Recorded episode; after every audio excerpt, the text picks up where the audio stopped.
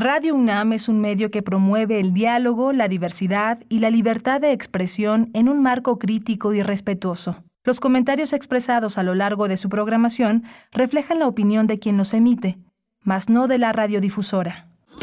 Radio UNAM presenta Primer Movimiento, El Mundo desde la Universidad. Buenos días, bienvenidos, bienvenidas. Iniciamos nuestra emisión en esta mañana de miércoles, mitad de semana, mitad del mes de septiembre, 14 de septiembre de 2022. Ya son las 7 con 4 minutos de la mañana, hora del centro del país. Y les estamos saludando en vivo, en una transmisión en vivo, a través del 96.1 en la frecuencia modulada y el 860 de amplitud modulada, igualmente en la web, en la web www.radio.unam.mx y en distintas plataformas que reproduce nuestra señal de radio, de esta radio pública y universitaria. Iniciamos esta mañana. Le saluda Berenice Camacho. En unos momentos más estará por acá también mi compañero Miguel Ángel Quemain, en tanto nos dejan las posibilidades tecnológicas. Pero mientras tanto, iniciamos. Iniciamos dando también un saludo a todo el equipo. Rodrigo Aguilar en la producción ejecutiva, Violeta Berber en cabina, en la asistencia de producción. Hoy está Andrés Ramírez en los controles técnicos y todo el equipo en sus puestos para llevar a cabo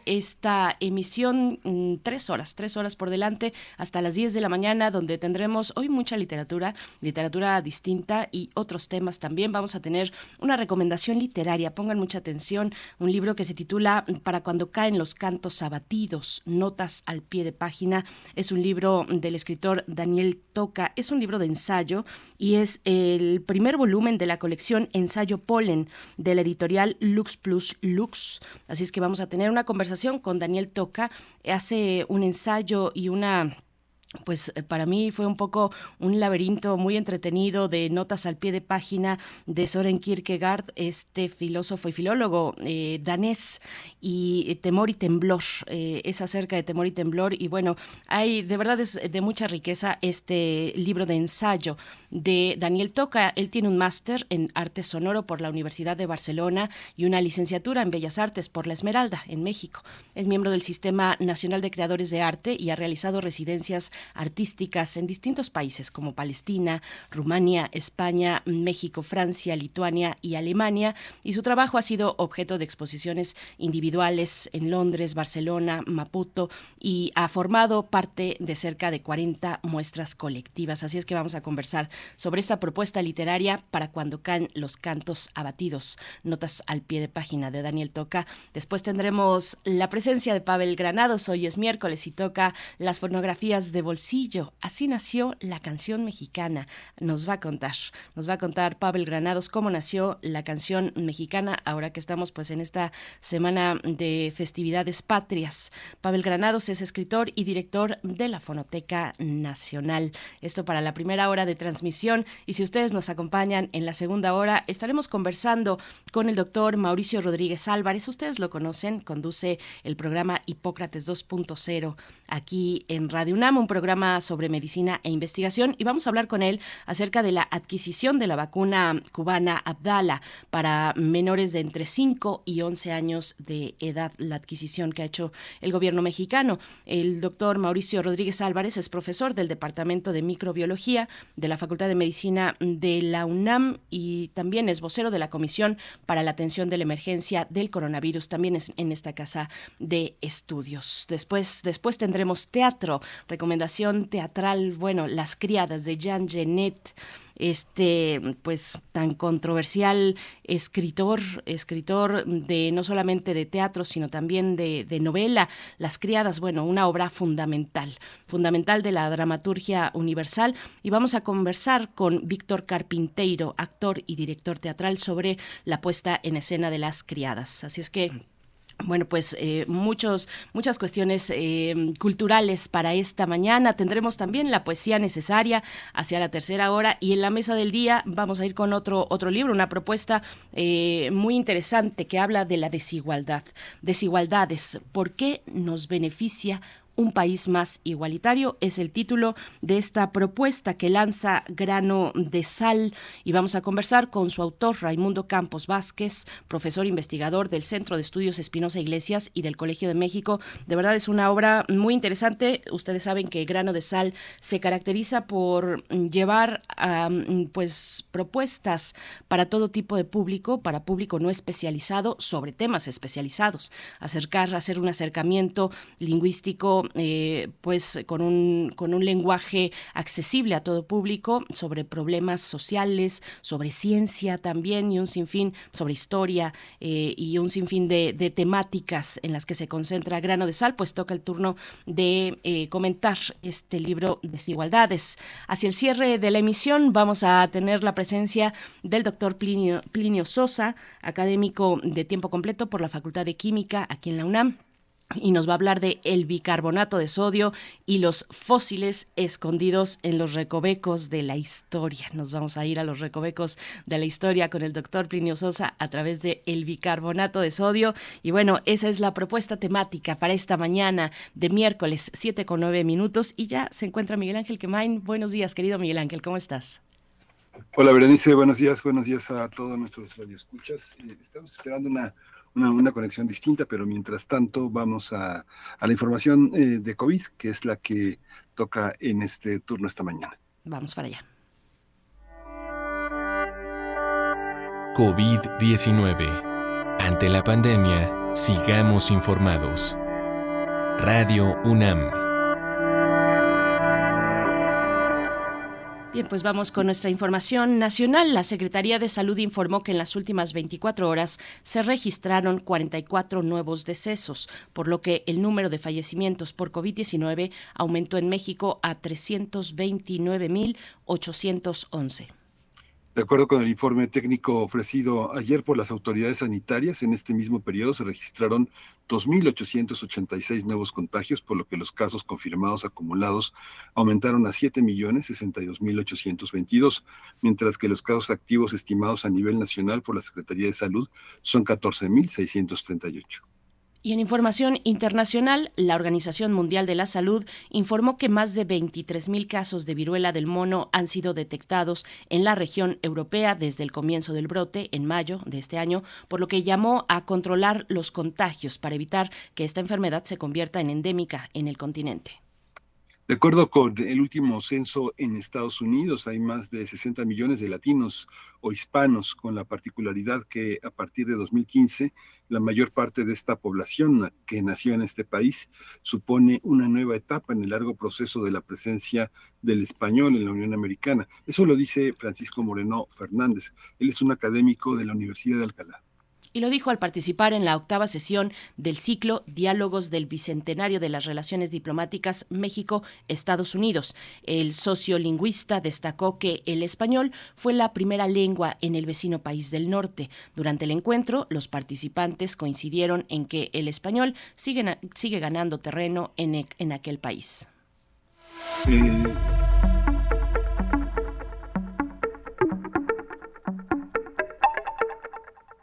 Danza, Danza UNAM invita a las celebraciones de las fiestas patrias con cinco grandes de la música mexicana, Galindo, Revueltas, Chávez, Dimas y Moncayo, que hacen mancuerna con la coreógrafa emérita Gloria Contreras en el tradicional programa mexicano.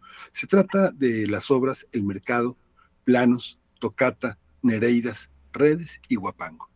La cita es este domingo 18 de septiembre a las 12.30 horas en la sala Miguel Covarrubias del Centro Cultural Universitario en Ciudad Universitaria. La entrada es de 80 pesos con 50% de descuento para estudiantes, maestros, UNAM, INAPAM y jubilados del ISTE y del INS también. Así es que no se pierdan para celebrar estas fiestas patrias, esta gala musical, esta música mexicana de todos estos compositores, célebres compositores mexicanos y para seguirnos con lo mismo, también con música mexicana.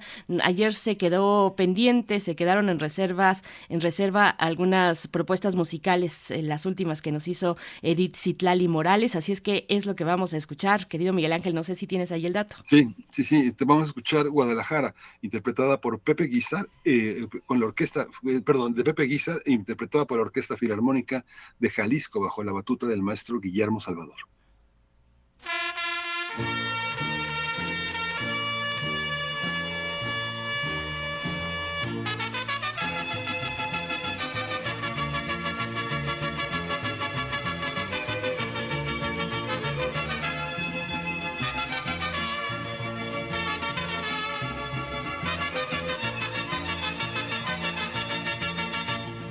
Guadalajara, Guadalajara. Guadalajara, Guadalajara. Tienes el alma de provinciana, hueles a limpia rosa temprana. Ave de jara fresca del río, son tus palomas, tu caserío. Guadalajara, Guadalajara, hueles a pura tierra mojada.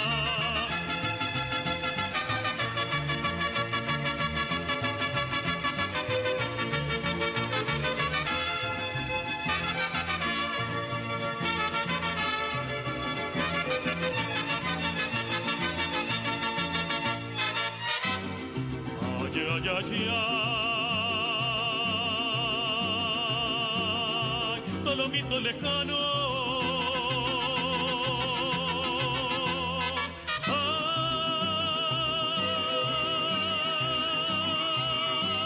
Ay, ojitos de agua hermano.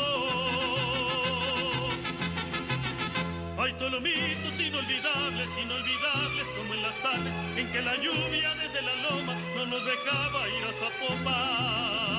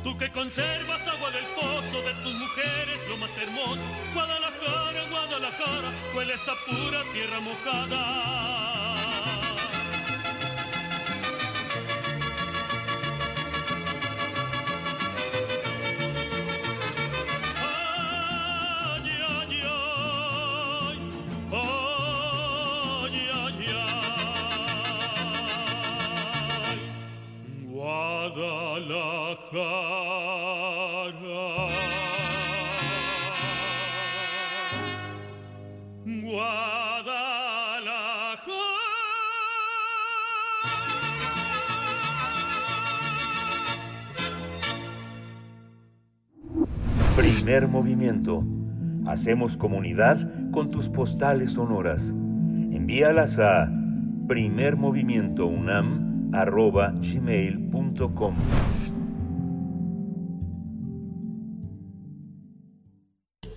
Toma nota y conoce nuestra recomendación literaria. Cuando caen los cantos abatidos, notas al pie de página, es un libro de Daniel Toca que abre la colección de ensayo Polen de la editorial Lux Lux Lux. Esta obra contiene notas al pie de página que están ahí para ser tomadas al pie de la letra. Cada una de las notas juegan un papel fundamental en una especie de, eh, de jenga que de jenga que arma esta obra a la perfección. En este, en este volumen 1 no se puede suprimir un par de notas sin que el constructo se venga abajo, puesto que cada una de ellas proporciona el equilibrio preciso.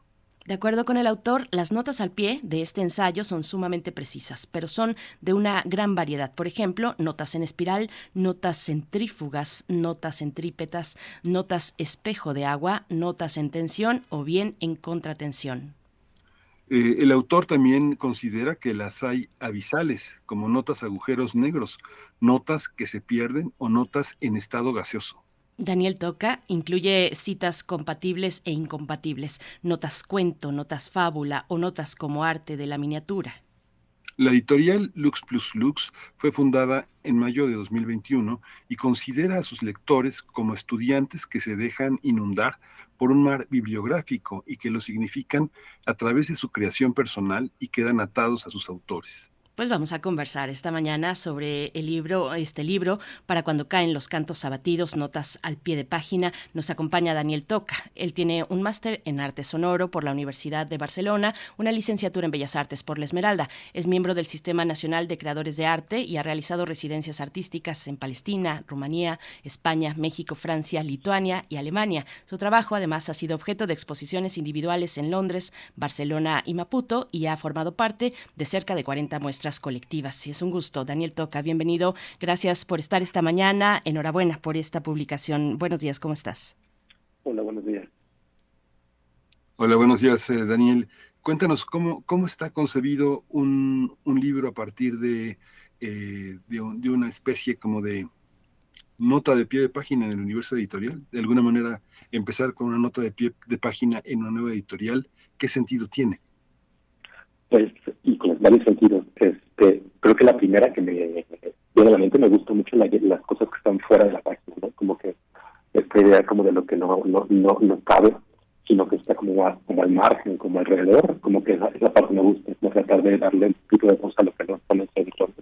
Como que esta es, creo que una de las primeras ideas, no sé, hay otra supongo que tiene que ver más con, pues, con, con una especie de crítica a la academia, ¿no? Donde todo es tienes que estarlo como como refrendando como en pie de página, como tratando de hacerlo más claro, más específico, y como que todo se vuelve como una especie como de diálogo como por abajo, que no está tanto como en el texto, el cuerpo del texto, sino más bien como hacia, abajo, ¿no? Hacia, hacia, las referencias, hacia las citas, ¿no? quién puede, para ver quién tiene más referencias bibliográficas, ¿no? Como en esos dos como que empezó como la, la idea de, escribir un poquito como al, pie de página, ¿no? Como que el texto fuera desplazado, como que lo importante o el de, de, pues del pensamiento estuviese abajo, pues, ¿no?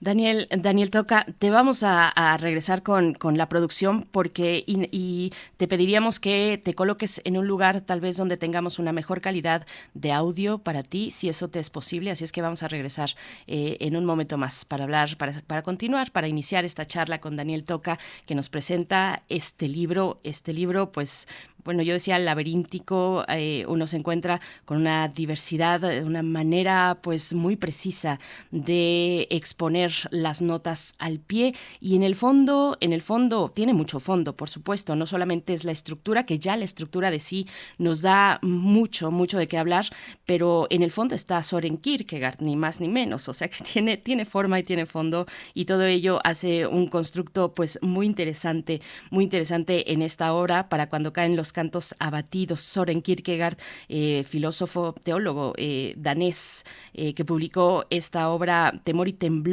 en 1843 y, y de ello, de ello va este libro y de esta serie de pues de pensamientos, de, em, de ideas que se van anotando, de precisiones que se van anotando, pues precisamente en esas notas al pie, en una estructura muy interesante que nos da el libro Miguel Ángel.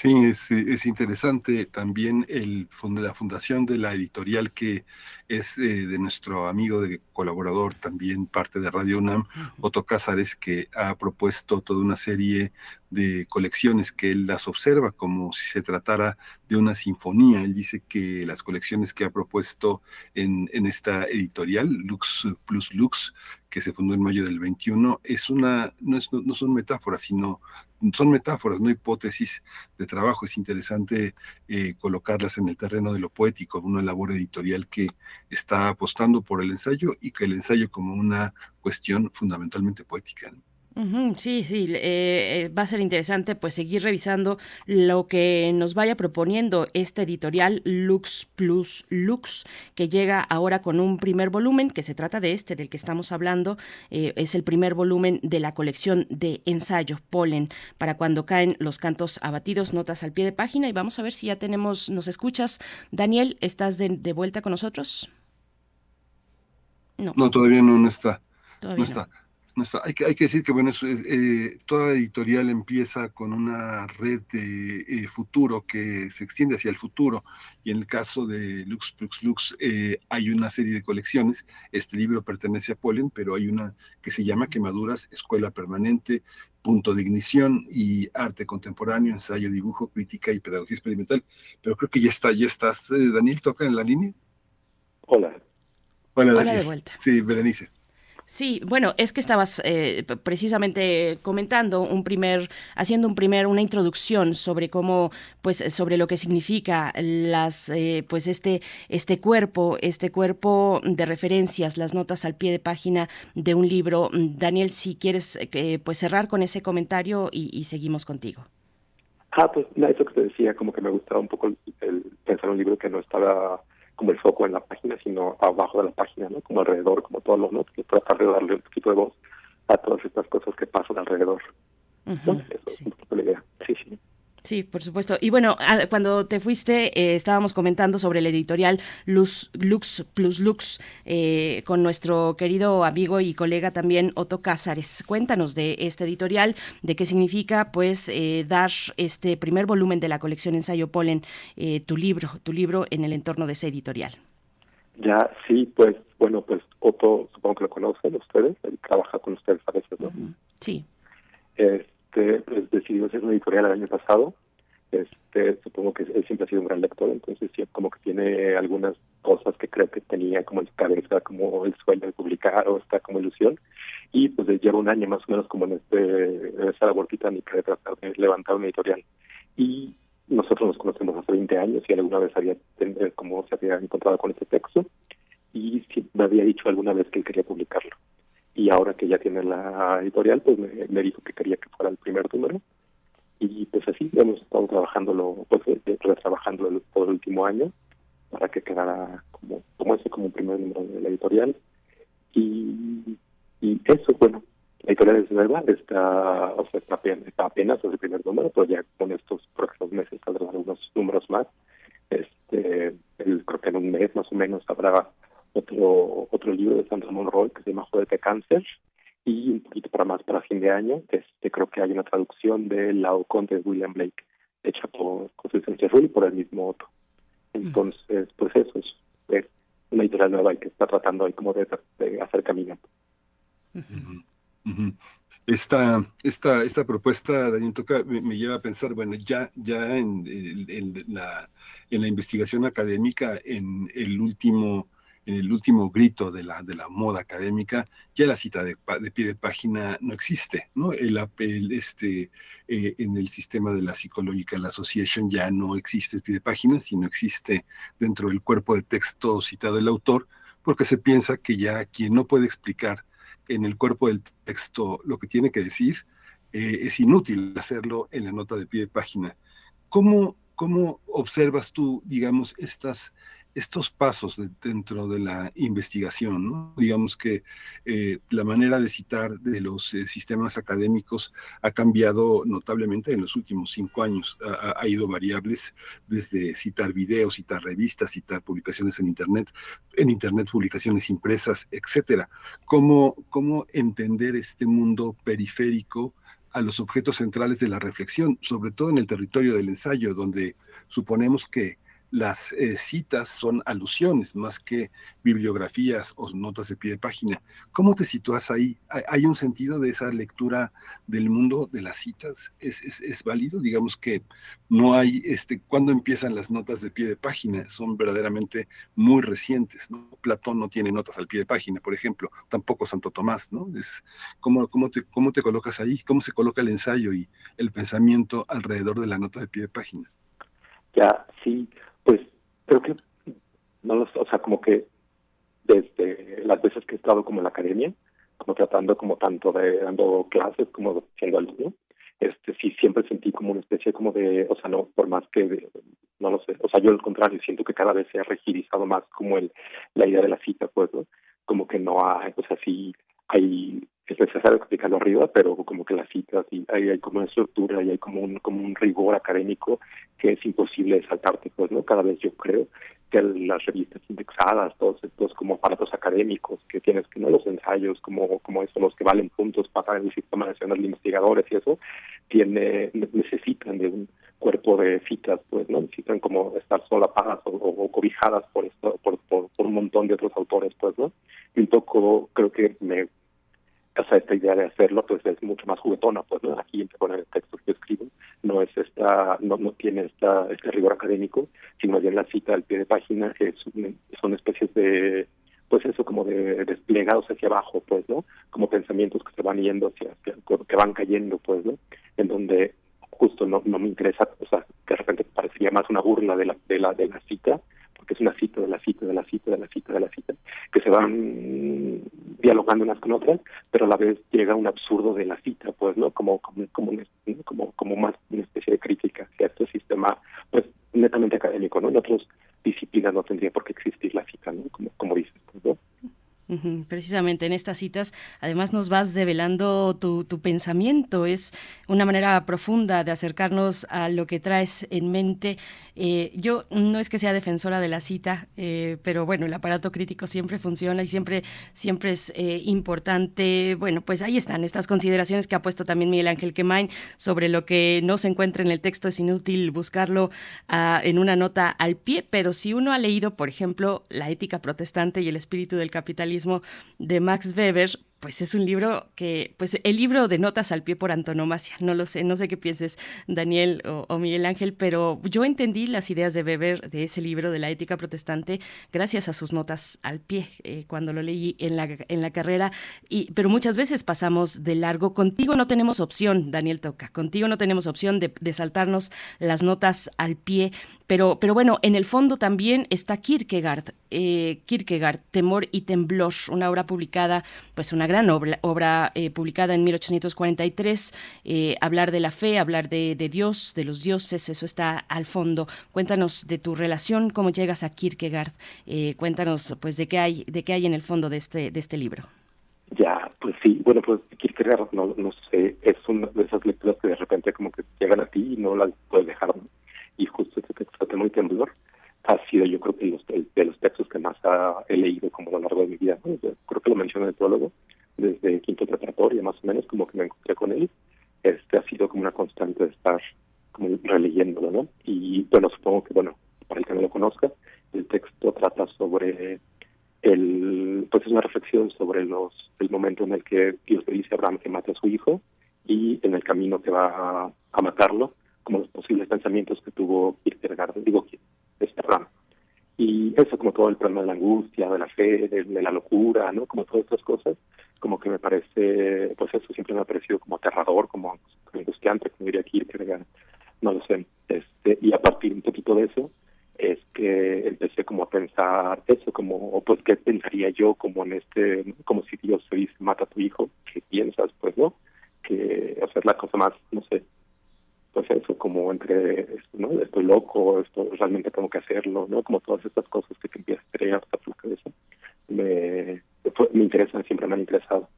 Y, y no sé, bueno, con quién llevo como, no sé, muchísimos años, unos 20 años como, como interesado y he tratado como de realizar como todas estas como textos paralelos que tiene, pues, ¿no? Como de, los, de la angustia, el problema de la fe, el problema del tiempo, de la repetición, ¿no? Como, como todas estas cosas.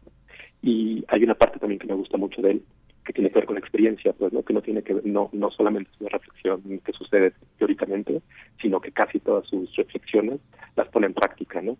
Y eso, ¿no? Como que me gustaba también tratar de, de tratar de escribirlas de repente como desde la experiencia, pues, ¿no? tratar de ponerme en primera persona y tratar de eso, de poner a prueba los pensamientos a través de la, de la vida, pues, ¿no? Sí, Miguel Ángel, estás por acá. Es que mi micrófono. Perdón, Lática, eh, el tema de las eh, citas y de los eh, nombres de personas citados en el libro y de las obras citadas que colocas como bibliografía, incluso páginas web, son de alguna manera el proceso de lectura de un hombre contemporáneo. ¿Cuál es ese proceso, digamos, a medias res entre lo académico y lo lírico? El, el, en realidad estamos frente a un a un ensayo con qué características, eh, Daniel? ¿Es, un, ¿Es una salida del ensayo? ¿Es una, es una crítica del ensayo? ¿Cómo, ¿Cómo sitúas tu propio género en relación a la tradición? Híjoles, bueno, no sé, como que a mí lo que me gusta del ensayo es justo que creo que de todos los géneros literarios es el que entiendo mucho más, el que, el que, por lo menos como en, en sus variables, como el que entiendo más, es más amplio, pues, ¿no? Que, puede abarcar casi cualquier cosa, ¿no? Que de repente hemos pensado que el ensayo tiene que ver justo con la academia, pero el ensayo solamente es eso, es un ejercicio de pensamiento, ¿no? Es como una especie de un divagar, pues, ¿no? Tratar de tener una idea y darle vueltas alrededor de ella, pues, ¿no? Y no hay, precisamente no hay ningún tipo de de, de, regla de, género, pues, ¿no? O sea, mismo Kierkegaard, ¿no? Muchos de sus ensayos los trabaja de manera de obra de teatro, otros de manera de diario, otros de manera de novela, otros, ¿no? Como que de repente hay muchas formas de abordar el ensayo, ¿no? Y creo que a mí, como que la idea del ensayo me gusta por eso, porque no es como un, como la novela o como el cuento, que sí tiene como ciertas reglas muy específicas que tienes que, ¿no? Como que tienes que, una estructura muy específica.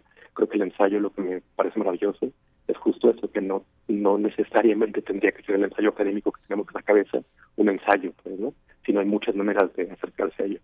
Y este, pues es esto, o sea, no, no, no, o hay un, un, primer momento, como, como te digo, como de eso, de, reconocer como que el ensayo es lo apropiado del mundo académico y tratar de proponer otras formas, pero tampoco es una especie de, digamos, como de, de no sé, como de contestación hacia el mundo académico, sino más bien es eso, es más bien una exploración desde como yo entiendo, como, como fui avanzando a través del texto, como fui leyendo, como que su, su, su, su, forma, como la fue construyendo, es más una cosa orgánica, pues, ¿no? De cómo vas acordándote de cada cosa, cómo vas leyendo cada texto y vas tratando de, hacer tus propias referencias.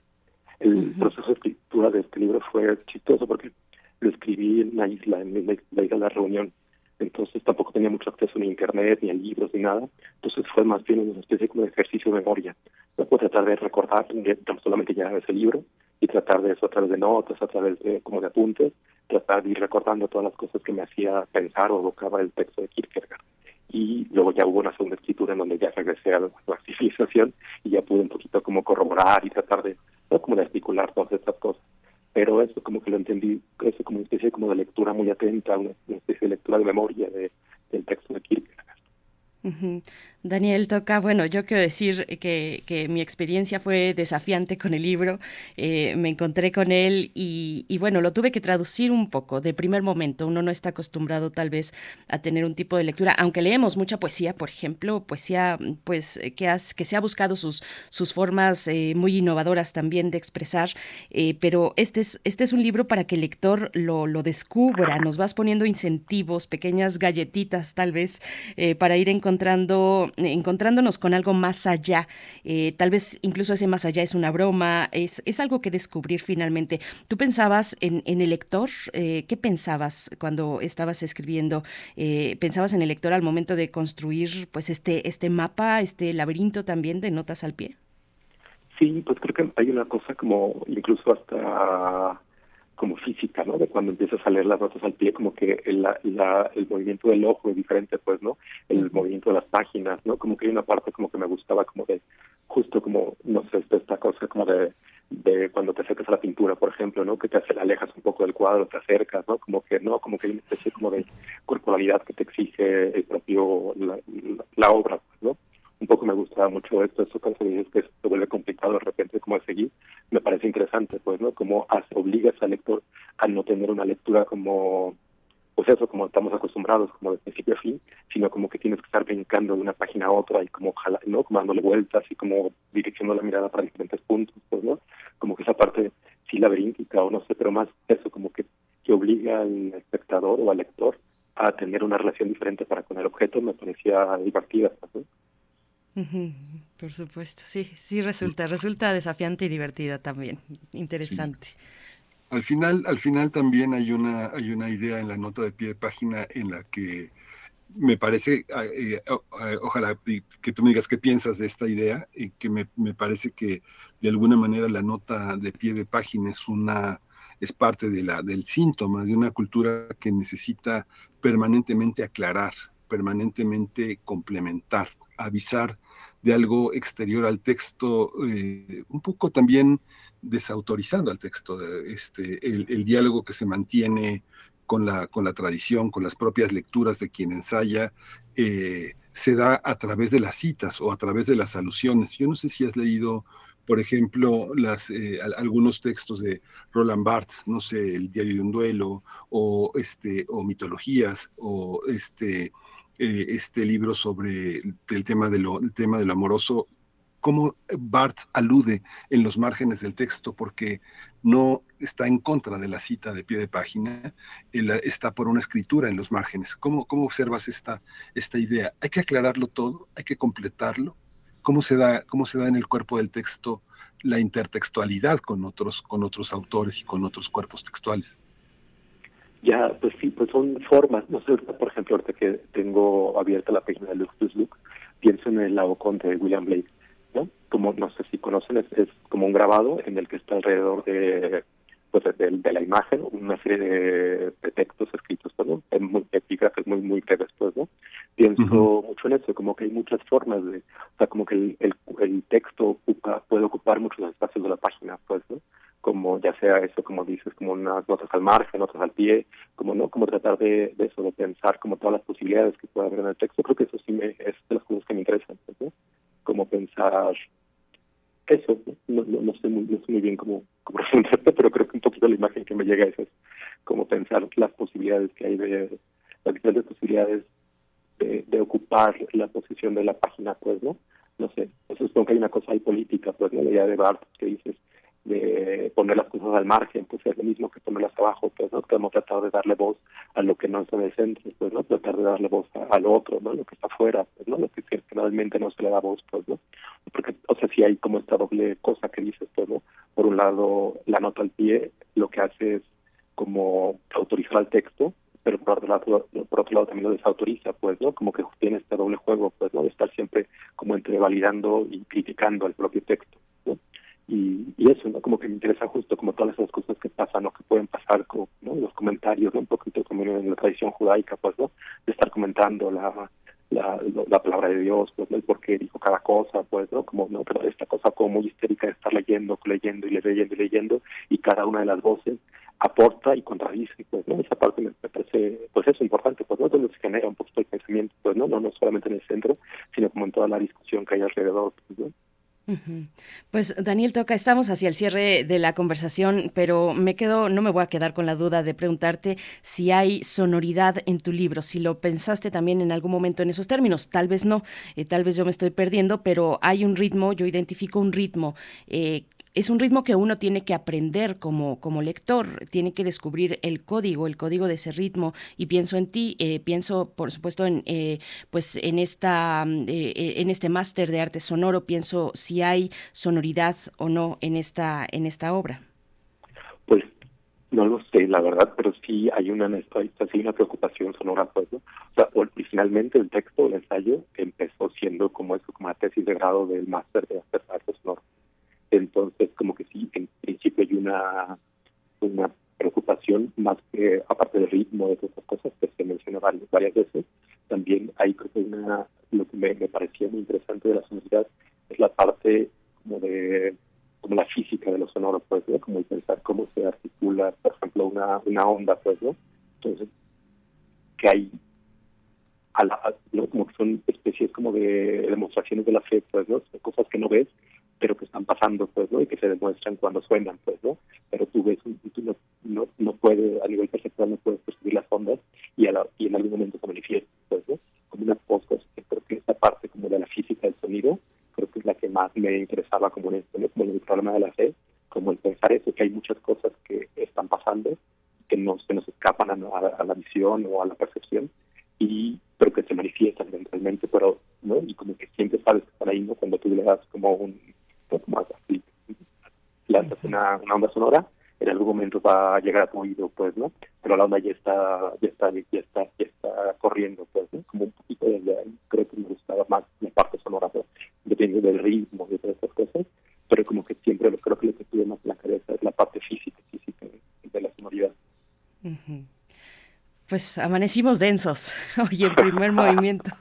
Daniel toca. Pues Muchas gracias, Daniel. No, nos despedimos. Eh, mucha suerte con esta propuesta editorial que nuestro amigo, nuestro compañero, colega Otto Cázares propone como una manera también de excentricidad de colocar la literatura en el en el centro, en lo, en lo que tienen de centro los márgenes y las periferias. Gracias, Daniel. una cosa, bueno, me pidió de favor Otto que le hiciera mucha publicidad a su página, Lux Plus Lux. en Instagram, en Twitter y la página página, ahí para que puedan comprar los libros, para que puedan un poco meterse también a los proyectos de pues, la editorial. Este, y los libros ahorita se pueden comprar en, el Desastre, que es una, librería que está aquí en la Colonia del Valle, y en la librería Copofilia, en la Facultad de Filosofía y Letras. Maravilloso. Un, un, saludo a nuestro querido Otto Cázares, su cuenta de Twitter, arroba Otto Cázares con doble T y Cázares con Z. Ahí lo vamos a encontrar y ahí está promocionando también, bueno, y, y la cuenta de Twitter de Lux Plus Lux. Así es, así es, arroba Lux Plus Lux. Y lo vamos a encontrar en redes sociales. Daniel Toca, muchas gracias, enhorabuena y pues eh, te deseamos lo mejor en este camino. Gracias. Gracias. Gracias, hasta pronto. Bien, 7 con 45 minutos, vamos con las fonografías de bolsillo. Primer movimiento. Hacemos comunidad en la sana distancia.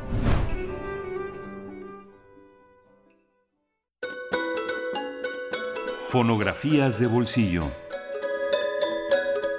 Así nació la canción mexicana, la propuesta de esta mañana con Pavel Granados, escritor y director de la Fonoteca Nacional. Yo quiero preguntarte, querido Pavel, eh, ¿cuántos chiles en hogada ya llevas eh, contados en esta temporada? ¿Cómo estás? Buenos días. No había ninguno, Veré. No puede ser. La que, Pero ya debería empezar, ¿verdad? Ya, ya nos estamos tardando. Yo empecé en Bueno, mañana seguramente muchísimos. No, por lo menos uno o dos. Bueno, Berenice empezó en Semana Santa. ¿Mandé?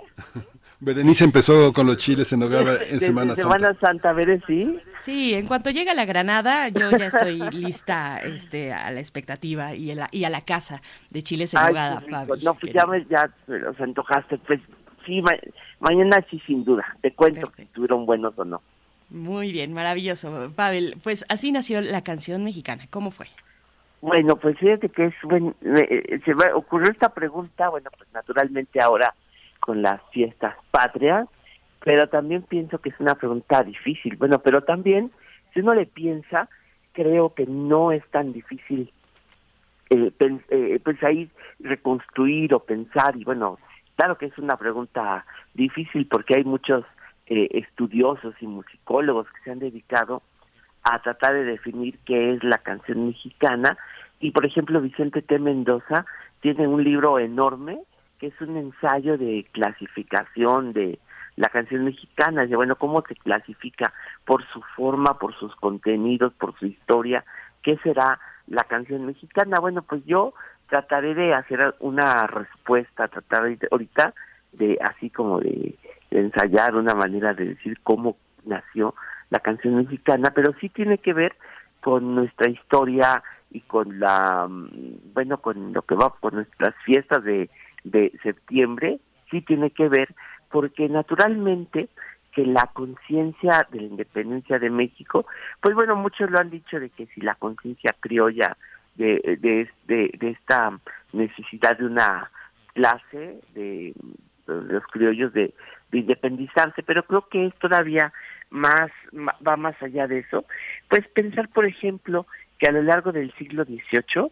se fue creando una conciencia nacional, de algo diferente de España, algo que dicen, bueno, en el sur de España hubo una conciencia de eso, los viejos eh, críticos literarios, por ejemplo, se preguntaban si Juan Ruiz de Alarcón eh, había logrado ser mexicano, por ejemplo, si había mexicanidad en, en él, y hay muchos, fue un, todo un momento de la crítica literaria mexicana fue sobre Ruiz de Alarcón, porque creo que de México, bueno, de la Nueva España, nada más menciona un acueducto, pero cuando estuvo en España, eh, todos lo criticaban por su manera de ser, y creo que algo había, ya había algo mexicano ahí, pero en el siglo XVIII se crearon los que consideramos hoy los géneros musicales propiamente mexicanos,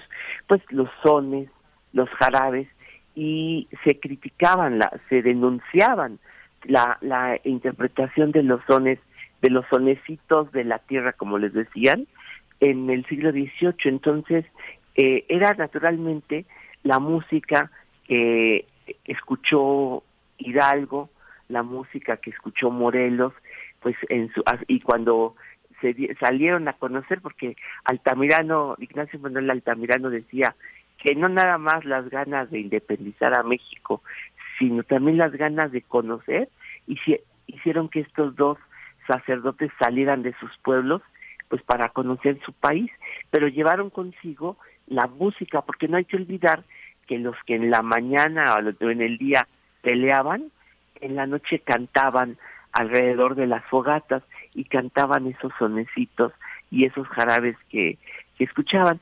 Pero entonces sí creo que esa mm, conciencia eh, de lo diferente, de lo nacional, sí fue una de las cosas que estaban en la mente pues de nuestros héroes de la de la nacionales no estaba ahí esa conciencia y estaba naturalmente esa música pues que desafortunadamente nunca podremos escuchar, siempre podremos pues especular, pensar qué era lo que escuchaban, cómo sonaba, qué instrumentos, pero hay que pensar una cosa, ¿cuál, será, qué, a qué le llamamos canción mexicana y a qué le llamamos géneros nacionales?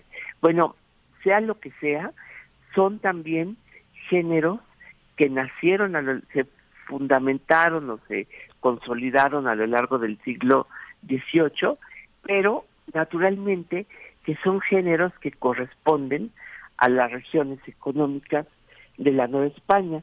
Entonces sí, eh, pues uno piensa, por ejemplo, la península yucateca tiene su música, eh, la región del Golfo tiene su música, la Huasteca, el Bajío, en fin, si uno va la costa grande, la costa chica, si uno va em, desarrollando a lo largo del país sus, sus regiones, ahí está lo que llamamos música regional, que es la música que se fue pues consolidando a lo largo, bueno, creando, formando a lo largo de, de siglos, pero fundal, finalmente pues fundamentándose ya en los a finales del siglo, a mediados finales del siglo XVIII.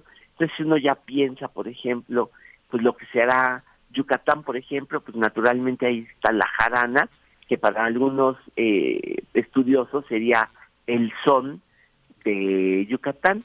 Entonces, pues, ¿qué, ¿qué pasa? Que se va haciendo este género, que no nada más es en México, también es en, en otros muchos lugares, que serían los sones.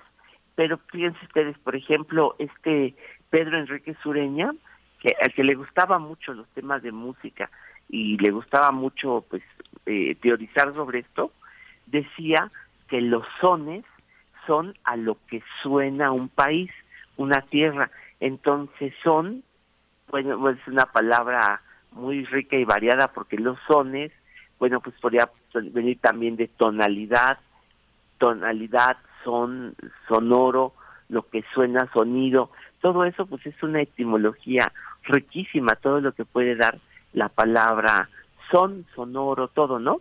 Y eso serían a lo que suena un país. Claro, naturalmente tenemos nuestros sones, pero también lo tiene Cuba, por ejemplo, el son cubano son pues también eh, aquí y allá en Cuba son eh, eh, algo que suena a lo campesino, es lo, lo, es la música campesina de un país.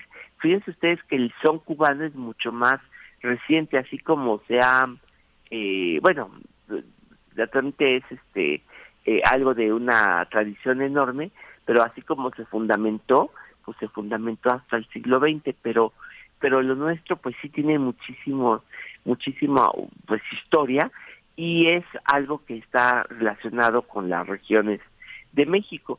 Y también hay que pensar que ah, fue solamente hasta que se dio la independencia de México, o sea, hasta que finalmente se logró la, la independencia, la consumación, fue que se permitió ya la el bueno el, el, los, los viajes de, de otros países, es decir, ya se permitió la llegada de otra música. Entonces, lo que había estado muy restringido pues por las autoridades no hispanas, una vez que se da la independencia, ya puede llegar la música afrocaribeña, ya puede llegar la música estadounidense y ya puede llegar la música sudamericana y la europea. Y entonces todo lo que se haya formado aquí, nuestros sones, nuestros jarabes, nuestros bailes eh, nacionales, empezaron con ese, pues digamos, proteccionismo a la fuerza que fue la Nueva España, ya pudo combinarse con otros géneros. Entonces llegaron las, la cueca chilena, llegó la música de las Antillas, pero fundamentalmente llegaron los géneros europeos como pues el chotis, la polka, eh, la redoba. Eh, ya en el siglo XIX se dieron un montón de género, de adaptaciones de la música em, pues eh, europea en México, porque también hay que pensar cómo es que los europeos fueron llamados también a colonizar grandes regiones. Entonces, por ejemplo, en el norte, pues la polka, en el, el, el chotis, el rigodón y también esos géneros que pasaron por las Antillas y llegaron aquí como la danza, la danza banera, o bueno, el vals, que fue todavía todo el siglo XX o buena parte del siglo XX, muchas regiones de México tuvieron sus valses y muchas familias que se dedicaban a tocar, bueno, que hacían instrumentos y eh, pues, zonas como Monterrey, Culiacán, pues los valses, ¿no? Entonces, ¿qué le llamamos música mexicana? Pues eso, yo creo que a ese fenómeno tan grande que Vicente de Mendoza, que es uno de los grandes eh, psicólogos de México, pues quizá no lo vio desde este punto de vista, lo, lo hizo desde un punto de vista quizá, no sé si decirlo más formal o qué, pero eh, la, creo que nuestra historia nos ayuda a pensar cómo se dio esto primero en la Nueva España, luego se dio en el siglo XIX con esta ya liberación de, de los viajes y pudieron se pudieron crear y combinar tantas cosas. Bueno, algunos eh, géneros están relacionados con zonas y sí yo creo que pienso, por ejemplo, esto que les decía la polka o el vals, curiosamente, pues los migrantes europeos llegaron y trajeron todo esto. También hay que pensar que todo el siglo XIX eh, coincidió con la llegada de los de los bailes, de estos bailes que en los europeos le llamaban bailes sansimonianos, porque la, la cultura así de la aristocracia permitía bailes eran eh, de cuadrillas, o sea que no, no eran de pareja, sino que hacían figuras y llegaban maestros a explicar cómo se bailaba, cómo se iba a bailar esta noche y les creaba figuras al, eh, a los a los bailadores, mientras que ya una vez que llegó el siglo XIX, los sansimonianos, o sea, los que estaban de, de, los socialistas utópicos, Simón, esas comunas, esas cooperativas, mutualidades que hacían los obreros, crearon las, los bailes de pareja. Y luego en España, la otra cosa, eh, la otra cosa extraña que hicieron es que en España se creó que la música que se bailaba se le puso letra y eso fue una gran novedad.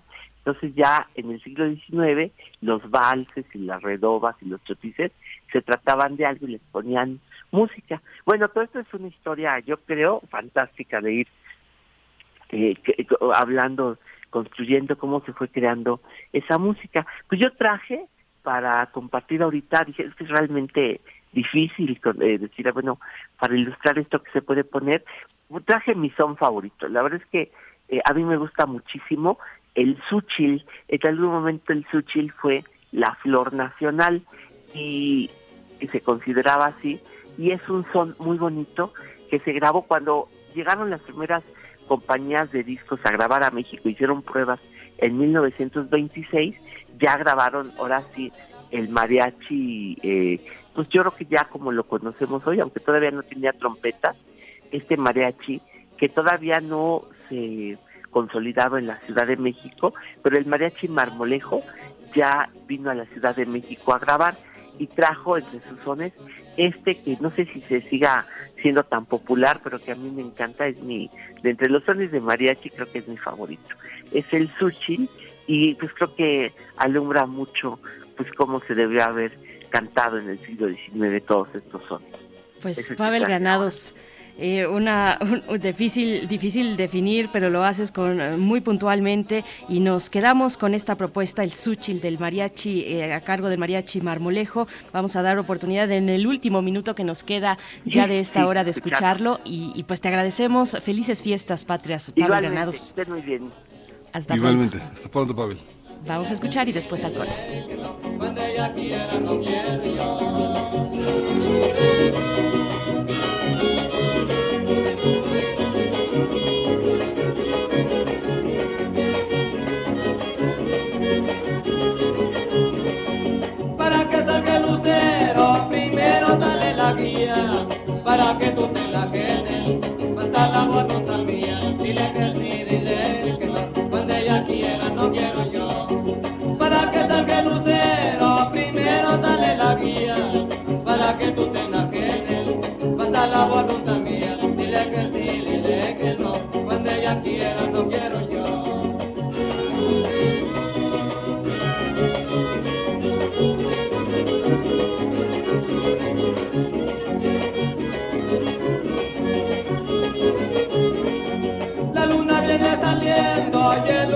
no parece. Quédate con Dios mi vida, ya me voy porque amanece. Dile que sí, dile que no, cuando ella quiera no quiero yo. La luna viene saliendo, el útero no parece. Quédate con Dios mi vida, ya me voy porque amanece. Dile que sí, dile que no, cuando ella quiera no quiero yo.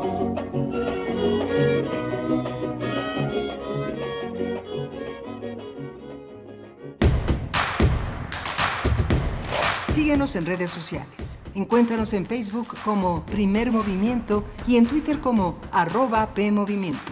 Hagamos comunidad.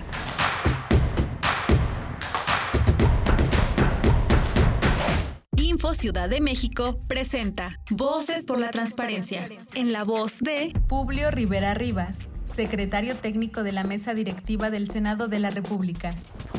El Parlamento Abierto es una figura fundamental para cambiar la forma en la que la sociedad se relaciona con sus representantes a través de la accesibilidad, transparencia, difusión, proactividad y rendición de cuentas. Para ello, se requiere la creación de espacios de participación ciudadana que garanticen la congruencia, la transparencia de sus actos, así como la motivación para que la sociedad se encuentre cercana y se sienta cercana a los parlamentarios.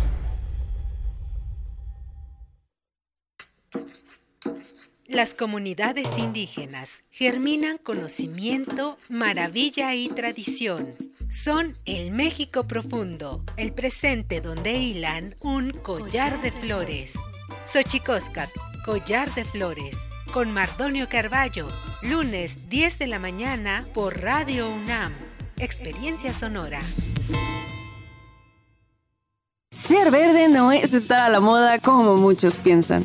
Hoy, ser verde está siendo un estilo de vida para miles de personas. Porque a ti como a nosotros nos preocupa el cambio climático, el cuidado del agua, de los bosques y el bienestar animal. Y aunque nos sigan criticando, seguiremos trabajando. Porque hasta ahora el 90% de las propuestas medioambientales y por los animales son del verde. Es momento de gritar fuerte y con mucho orgullo. Yo quiero un México más verde. Partido Verde. La piedra y el yemo activo afectan tu cerebro, te matan las neuronas y son muy adictivos. Yo sé lo que te digo, pues he sido testigo. Piensa más en tu gente, tu vida y tus amigos. Escucha lo que te digo, pues es verdad. El negocio de la droga es algo que termina mal. Escucha bien, hermano, porque esto te hace daño. El negocio de la droga es algo que termina mal. Esto siempre acaba mal, Si necesitas ayuda, llama a la línea de la vida 800-911-2000.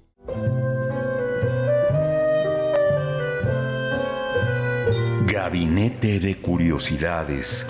Explora con Frida Rebontulet y sus almas hertzianas las sonoridades extrañas, antiguas o poco conocidas que las sombras del tiempo nos han dejado. Únete a esta expedición todos los sábados a las 5.30 de la tarde por el 96.1 de FM o en radio.unam.mx. Radio UNAM, Experiencia Sonora.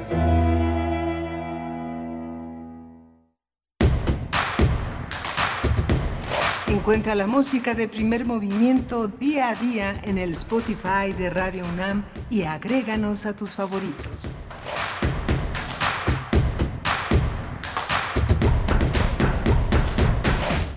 Buenos días, ya son las 8 de la mañana con 4 minutos. Hoy es miércoles 14 de septiembre. Estamos pues en la antesala de las festividades patrias este bueno, el día de mañana, el día de mañana y nosotros vamos a estar con ustedes también el viernes. El viernes 16 vamos a estar por acá. Si ustedes quieren ir preparando, pensando en la propuesta musical para el viernes, las complacencias musicales, pues bienvenidos, bienvenidas esas esas complacencias, esas propuestas pues para acompañar el día 16 16 de septiembre, el Día de la Independencia Nacional. Les saludamos desde el 96.1 de la frecuencia modulada y el 860 de amplitud modulada. También nos sumamos a Radio Nicolaita en su frecuencia, el 104.3, que llega a Morelia y nos hace partícipes de una comunidad en torno a la Universidad Michoacana de San Nicolás de Hidalgo. Buenos días, bienvenidos, bienvenidas. Les damos así eh, la bienvenida a todo el equipo, Rodrigo Aguilar en la producción ejecutiva, junto con Violeta Berber en la asistencia de producción y hoy Andrés Ramírez en los controles técnicos, Miguel Ángel Quemain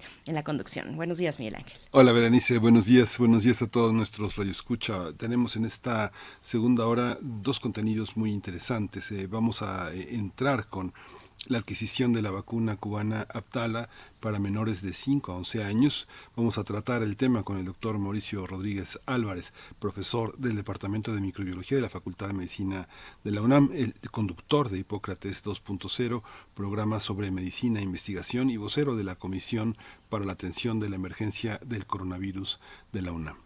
Y tendremos también una propuesta teatral, ni más ni menos que Las Criadas, esta obra magnífica de Jean Genet, de este eh, pues eh, dramaturgo, de este escritor eh, francés, Víctor Carpinteiro, nos hablará respecto a esta propuesta, esta puesta en escena de Las Criadas. Víctor Carpinteiro es actor y director teatral y nos va a dar pues un acercamiento a esta obra, a esta magnífica obra de un personaje pues tan peculiar como Jean Genet. Nosotros vamos entonces así. También les invitamos a que escriban en redes sociales, que nos cuenten cómo va su mañana de miércoles, sus preparativos para el día de mañana, 15 de septiembre. Cuéntenos en redes sociales, arroba PMovimiento en Twitter y Primer Movimiento UNAM en Facebook. Vamos con nuestra nota nacional. Primer Movimiento. Hacemos comunidad con tus postales sonoras. Envíalas a primermovimientounam.com arroba gmail.com.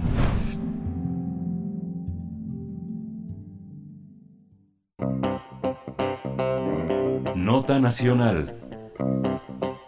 El subsecretario de Prevención y Promoción de la Salud, Hugo López Gatel, informó que el gobierno mexicano adquirió 9 millones de dosis de vacunas Abdala contra el COVID-19 que se desarrolló en Cuba y que serán aplicadas a menores de 5 a 11 años.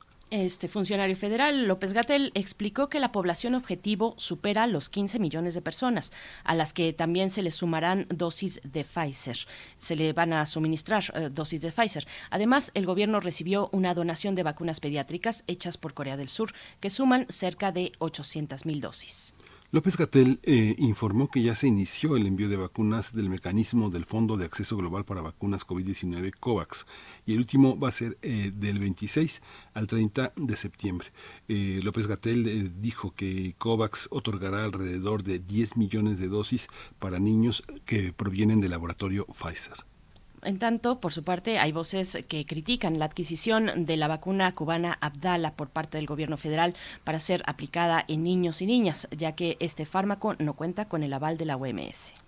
Vamos a conversar sobre el anuncio del gobierno mexicano para la adquisición de la vacuna contra el COVID-19 desarrollada en Cuba y que va a ser aplicada a menores de 5 años. Y está con nosotros Mauricio Rodríguez Álvarez, el doctor Mauricio Rodríguez Álvarez, profesor del Departamento de Microbiología de la Facultad de Medicina de la UNAM. Querido Mauricio, bienvenido, buenos días.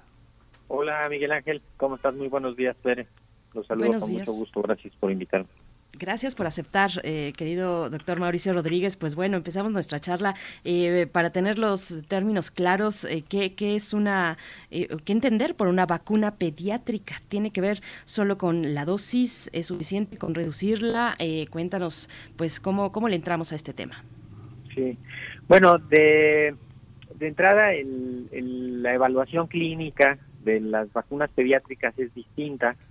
generalmente son un producto diferente al que se usa con los adultos y por lo tanto pues tiene una evaluación clínica diferente que además tiene más eh, un poco más de requisitos y se siempre se hace eh, eh, pues un poco más lento el, el análisis en los estudios clínicos porque le piden varias cosas que, que a la de adultos a veces no tanto, ¿no? La cualquier sospecha de de algún problemita ya están ahí inmediatamente encima las autoridades regulatorias, ¿no? El, el caso de la de Pfizer fue muy ilustrativo porque con la de Pfizer cuando lo estaban evaluando en los ensayos clínicos, la de infantes, vieron que había por ahí unas miocarditis, unos problemas en el corazón relacionados con esto y la misma autoridad les dijo tienes que ampliar tu tamaño de muestra, tienes que incluir a más niños y niñas para poder evaluar bien este fenómeno, a ver qué, qué está pasando y pues eso hizo que se tardaran un poco más. Entonces, de entrada, generalmente sí son productos distintos, básicamente en cuanto a la formulación, contienen un poquito menos de, del principio activo de la vacuna y tienen, pues por lo tanto, dos caminos de desarrollo distintos y dos caminos de producción distintos. Eh, se producen eh, quizá en las mismas plantas, pero se produce eh, un día específicamente la vacuna de infantes y otro día la vacuna de, adultos. Entonces estamos frente a dos productos y, y ahorita con esta de Abdala, además estamos frente a una, una vez más, frente a una confusión innecesaria yo creo que ese es el punto más más relevante de, de este tema, ¿no? Que, que otra vez lograron que se confunda la población y lograron generar ruido y eso pues no es adecuado. Es, eso es un fenómeno de comunicación de riesgo y comunicación social que pues sí ahí sí está está muy deficiente. No, entendí muy bien cómo cuál es cuál es el error de comunicación, cuál es lo que falla, Mauricio. Pues mira, de entrada la vacuna Abdala para infantes no tiene autorización en México. Ah, Entonces, ni siquiera podrían estar haciendo un contrato con, con la empresa que la produce, con la institución que la produce, porque todavía no puedes traerla al país. O sea, para poder hacer un contrato, tú tienes que asegurarte de que, de que la vas a poder meter al país. Entonces, todavía no. Y luego, eh, el hecho de que de que digan ya que la van a usar, pero todavía no tenga autorización por la COFEPRIS y la COFEPRIS ni siquiera ha dicho, oigan, ya la estamos revisando. Ni siquiera ha dicho eso la COFEPRIS, ¿no? Entonces se hace una confusión porque lo que seguramente sí van a comprar y ya tienen el contrato es la vacuna Abdalá para adultos, que esa, pues sí, ya, o sea, esa ya la tenían prevista desde diciembre de 2021, está autorizada en México y, y se mezcla esta información con que ya van a traer la de infantes de Pfizer, de COVAX y la de Corea, y ahí en ese mismo cuadro, en esa misma lámina, meten a la Abdala, y entonces pues se genera esta confusión que también, dicho sea de paso, no estuvo bien lo de, lo de declarar de, de, seguridad nacional el tema de las vacunas, porque entonces ahora no hay transparencia en, efecto, ¿qué, qué vacuna Abdala están comprando, ¿Qué, en qué va el proceso de registro en la COFEPRIS de la vacuna Abdala para infantes y cuál es el plan, ¿no? Porque pues eso ya lo declararon seguridad nacional y eso ya es información que no se puede ver. O sea, se suman pues se suman muchos errores, ¿no? Y luego en los mismos días para, para agregarle al ruido, la COFEPRIS aprueba la vacuna soberana, también de Cuba, para adultos, y entonces nos confunde más, porque entonces dicen, ya aprobaron la vacuna esta cubana, pero entonces ya no queda claro qué es qué ni cuándo, ¿no? Entonces creo que ahí sí tendrían que haber sido muy enfáticos en decir, la única vacuna para infantes autorizada en México es Pfizer, es la única que vamos a usar, o decirlo con todas sus letras. La COFEPRIS ya autorizó, si es que es cierto, ya autorizó la vacuna Abdala y es responsabilidad de la COFEPRIS la evaluación y del Comité de Moléculas Nuevas y sus expertos decir si sí está o si no está. Pero entonces, todo es este todo este ruido, Miguel Ángel, que, que me parece innecesario en un tema tan delicado como la vacunación para los infantes. ¿no?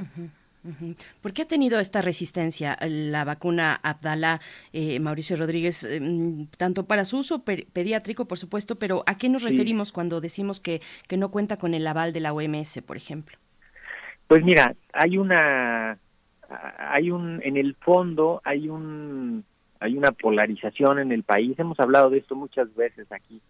Eh, hay una polarización en el país que, que lleva al ridículo muchas veces los argumentos y, y hay mucha gente que no entiende de vacunas, pero simplemente el hecho de que provenga de Cuba inmediatamente lo mete en sus ideologías, en sus filias y sus fobias políticas y entonces lo convierte en, un argumento más bien velado por esa por esa argumentación y dicen simplemente que por ser de Cuba y porque no, no están de acuerdo con lo que ocurra en Cuba o con lo que signifique eso, entonces la vacuna tampoco es buena.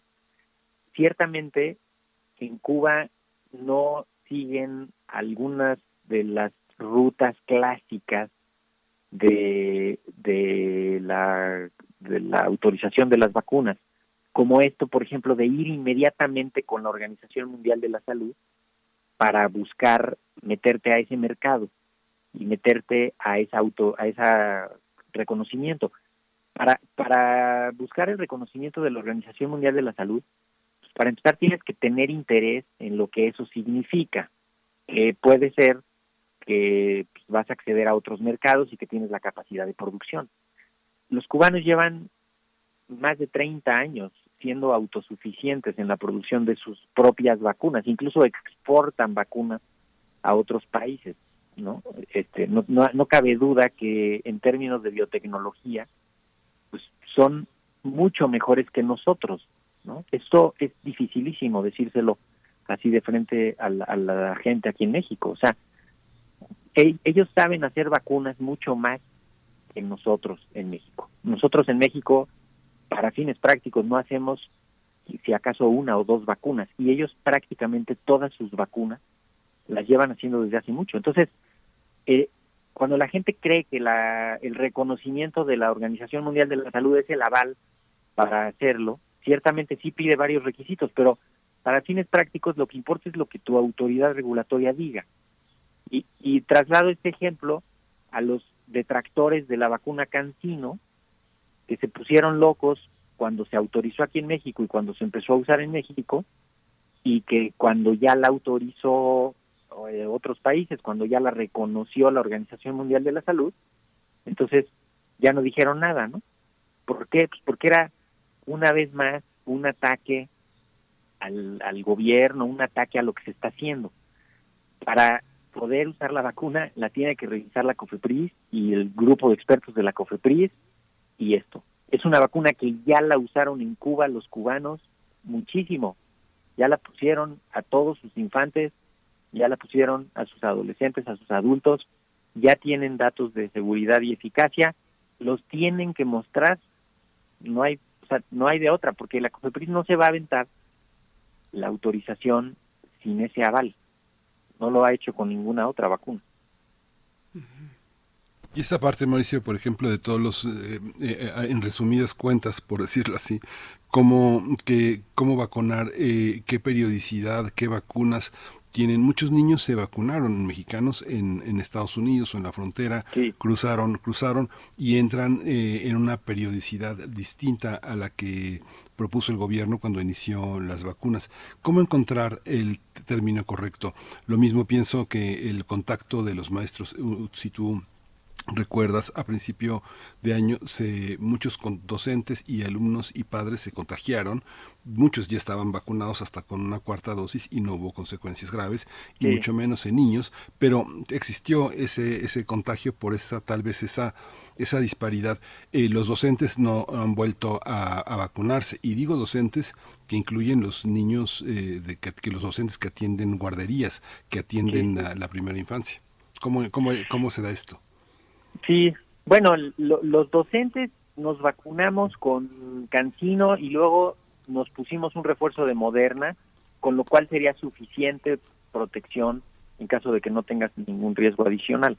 Si tienes algún riesgo adicional por tu salud individual, entonces ya fuiste a buscar una dosis más de refuerzo. Que eso es lo que hemos estado diciendo desde hace pues, ya dos o tres meses. Tienes que tener una dosis de refuerzo adicional, o sea, dos refuerzos eh, para, para alcanzar la máxima protección en caso de que seas vulnerable. Ahora, lo de los infantes que se fueron a vacunar a Estados Unidos, en teoría completaron sus sus esquemas conforme a lo que les pusieron allá. La mayoría, pues sí, pudo ir las dos veces a vacunarse. Eh, la gente que tiene mucho dinero lo hizo. Y lo de empatar los esquemas y lo de respetar los esquemas, pues afortunadamente ahorita solo es una vacuna la que se usa en infantes, que es la de Pfizer, y tiene un periodo muy definido para que se pongan las dosis, y de hecho se está teniendo mucho cuidado en, en tener listas las segundas dosis. No sé si se han dado cuenta, ahora el avance ha sido mucho más lento, porque primero vacunaron a los de 11 y luego a los de 10 y luego empezaron a poner refuerzo a los de 11 antes de bajarse a los de 9 y ya luego a los de 9 y van a empezar a poner refuerzo a los de 10 y ya bajaron hasta los de 7, pero ahorita están poniendo refuerzo a los de nueve, a los de 10 y la semana que entra seguramente empiezan con el refuerzo a los de 9 porque están respetando ese periodo entre las dos dosis y se tienen que completar de acuerdo. Es fundamental completar el esquema, o sea, se necesita completar el esquema. Una cosa que tiene la vacuna Abdalá, yo diría en contra, es que es una vacuna de tres dosis. Entonces, no importa si eres infante o adulto, tienes que ir a ponerte tres vacunas en menos de dos meses y eso es poco popular, ¿no? Es, es muy incómodo. Imagínate llevar a un niño de siete años a que lo vacunen una vez, pues le va a costar trabajo, dos, le va a costar más trabajo, pero tres veces, pues ya, ¿no? Va a estar súper difícil el tercer piquete. Este, pero, pero bueno, pero claramente en este tema es muy delicado esto que está pasando de sembrar dudas de la vacuna Abdala como si fuera veneno, como si fuera a hacer daño. Me parece muy delicado que a lo que hay que apuntar es hasta que tenga registro y autorización por la COFEPRIS, no se, o sea, hasta que eso no ocurra, mientras tanto no se puede usar. ¿Por qué no se puede usar? Pues porque no puede ni siquiera entrar al país ese producto. ¿no? y ya que pase y ya que la COFEPRIS diga, entonces ya se va a poder autorizar. Y entonces viene otro tema, nada más me extiendo un segundito. Es la misma COFEPRIS que evaluó la vacuna de Pfizer. A ver, ¿por qué va a ser buena para la vacuna de Pfizer la COFEPRIS y mala para la vacuna Abdala la COFEPRIS? Es la misma autoridad regulatoria. Entonces, ahí es. Y también no estaría mal que los productores de Abdala publiquen, aunque sea en su página de internet, los resultados de su estudio clínico y la información clínica para que toda la comunidad técnica y científica la pueda conocer y pueda decir qué está encontrando ahí y tal. Porque mientras tanto, pues es esta opacidad y no hay transparencia y lo que se siembra es duda y lo que se siembra es ideología y, y eso no se necesita en este momento. Mm-hmm. Pues eh, vamos a esperar, eh, podemos esperar, doctor Mauricio Rodríguez, entonces una situación pues adversa cuando se quiere se quiere ingresar los lotes de esta vacuna Abdalá a México, eh, en tanto no cuente con la aprobación de Cofepris. Eso es, eso es algo de lo que nos estás comentando. Y otra, sabemos si, bueno, nos dices Abdalá requiere de tres dosis. sabemos si, si la fórmula de Abdalá se puede complementar con otras fórmulas, por ejemplo, Pfizer, como ha ocurrido con, con pues con otras otras vacunas? No, eso eso no se no se sabe. Eh, en teoría se podría, como hemos visto con todas las otras, que la intercambiabilidad es algo que sí sí es factible, pero no y menos en niños no se podría hacer así nada más de ponerla. Habría que hacer un estudio. Eh, por eso también sería muy importante pues que pongan a disposición vacuna para hacer intercambiabilidad ya de hecho de que sean tres dosis, pues está más difícil, ¿no? Porque no sabes entonces cuál dosis podrías intercambiar este y, te, condena más a que esa tiene que ser el esquema completo. Eh, esperemos pues, que haya información. Y sí, Bere, como dices, la vacuna ni siquiera podría salir de las aduanas porque no tiene la autorización en el país. O sea, se, se quedaría en los refrigeradores de las aduanas hasta que no le den el permiso para ingresar al país. Y ese permiso para ingresar al país está ligado a la autorización de la COFEPRIS. La misma COFEPRIS que autorizó las otras nueve vacunas que usamos en el país. O sea, ahí también hay que tener ese voto de confianza en la COFEPRIS, porque si no, pues estamos perdidos. O sea, tenemos que confiar en la autoridad regulatoria. Y esta, esta visión también eh, de los periodos, eh, eh, hay una lentitud en, en, esta, en estas nuevas fases, pero es posible vacunarse por cuenta propia en los centros de, salud públicos en caso de que no esté completa la, la, dosis, si alguien llegó de otro estado o del extranjero, ¿es posible acudir a los centros con los niños y los adultos? De sí no sé si con los infantes está un poquito más restringido sobre todo al grupo de edad pero pero sí ahorita ya hay ya está en los centros de salud la vacuna sobre todo creo que la que están usando de refuerzos es Cancino que ya está reconocida por la OMS no sería muy chistoso ahora insistirle a la gente pues ahora sí ya ver ya la OMS dice que es buena no ya había dicho la COFEPRIS ahí está la vacuna Cancino en para refuerzos eh, no sé si también hay algunas de las otras que queden y que o que hayan llegado, pero con Cancino están haciendo refuerzos prácticamente en cualquier centro de salud eh, y a los infantes pues simplemente con, con la edad que les vaya tocando.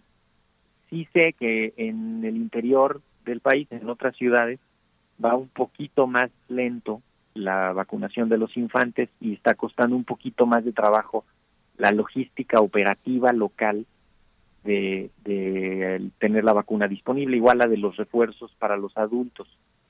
Pero, pero es una vacuna pues, que ahí está todavía eh, llegando y si a alguien le falta un refuerzo extra por ser persona de mayor riesgo, que sea mayor de 60 años o con alguna comorbilidad, entonces sí póngase un segundo refuerzo, o sea, asegúrese de tener dos refuerzos.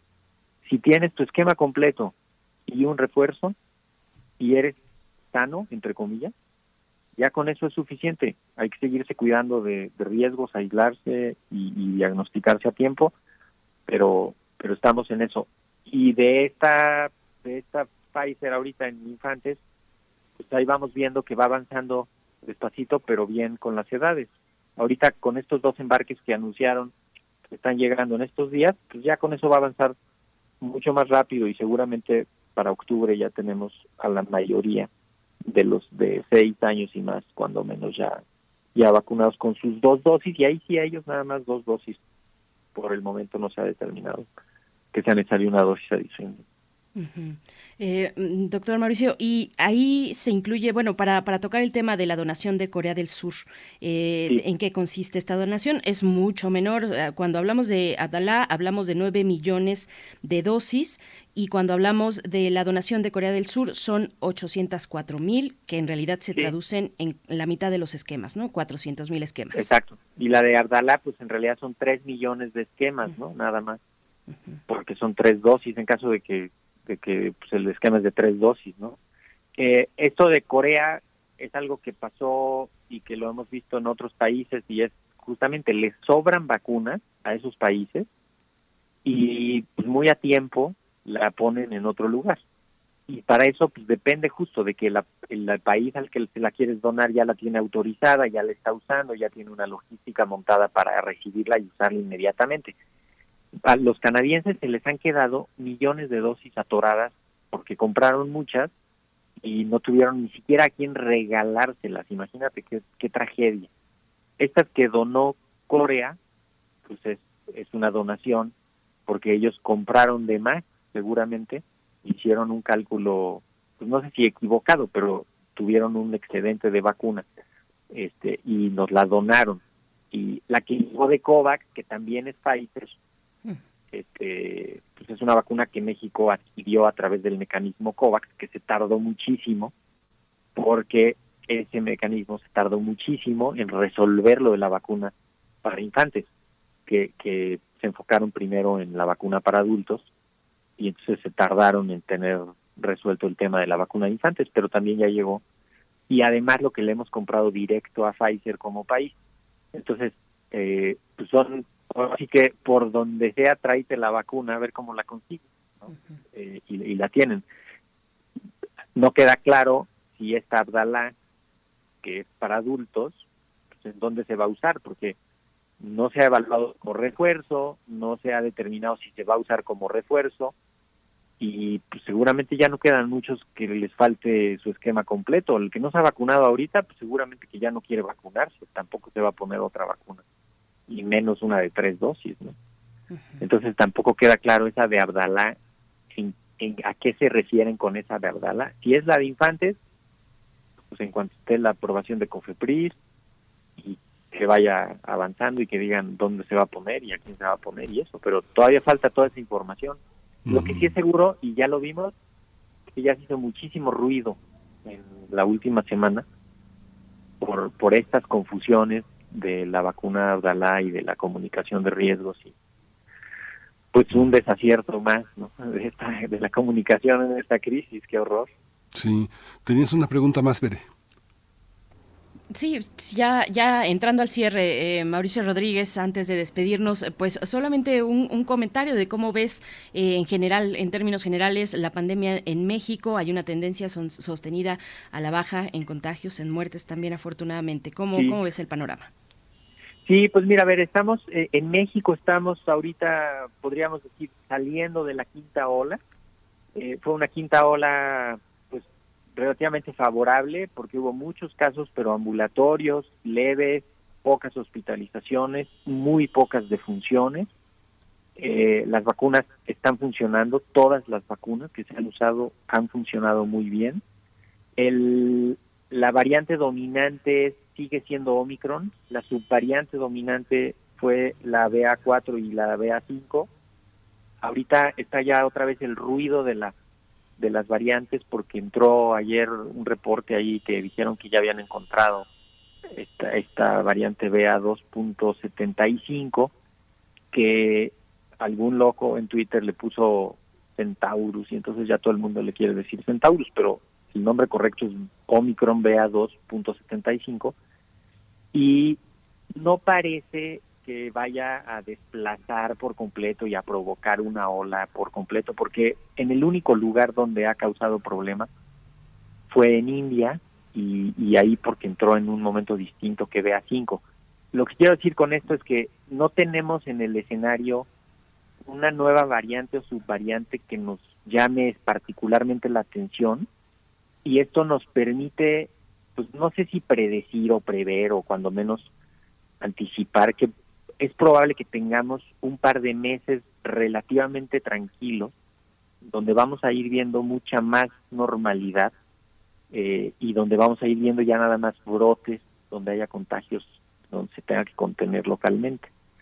Y de cara al invierno, hacia finales de mediados de diciembre, seguramente empezaremos a ver otra vez un incremento, pero ahorita estamos más o menos en un momento tranquilo. En la universidad llevamos dos meses con actividades presenciales y, y, ha estado muy bien las reaperturas, ¿no? Está el bachillerato jalando por completo, están todas las facultades, escuelas, centros, actividades, el centro cultural está llenísimo, vemos muchísima gente en todas las actividades en la universidad, ¿no? Los deportes, tal. Entonces, eh, eso es parte de lo que está ocurriendo, la epidemia sigue bajando, no hay que bajar la guardia, hay que estar pendientes y, y estamos eh, avanzando en la vacunación de infantes, protegiendo, eh, no se les olvide, el que tenga síntomas y signos como de gripe o catarro, pues ahí les, si puede hacerse una prueba, diagnostíquese este, y evite contagiar a los otros.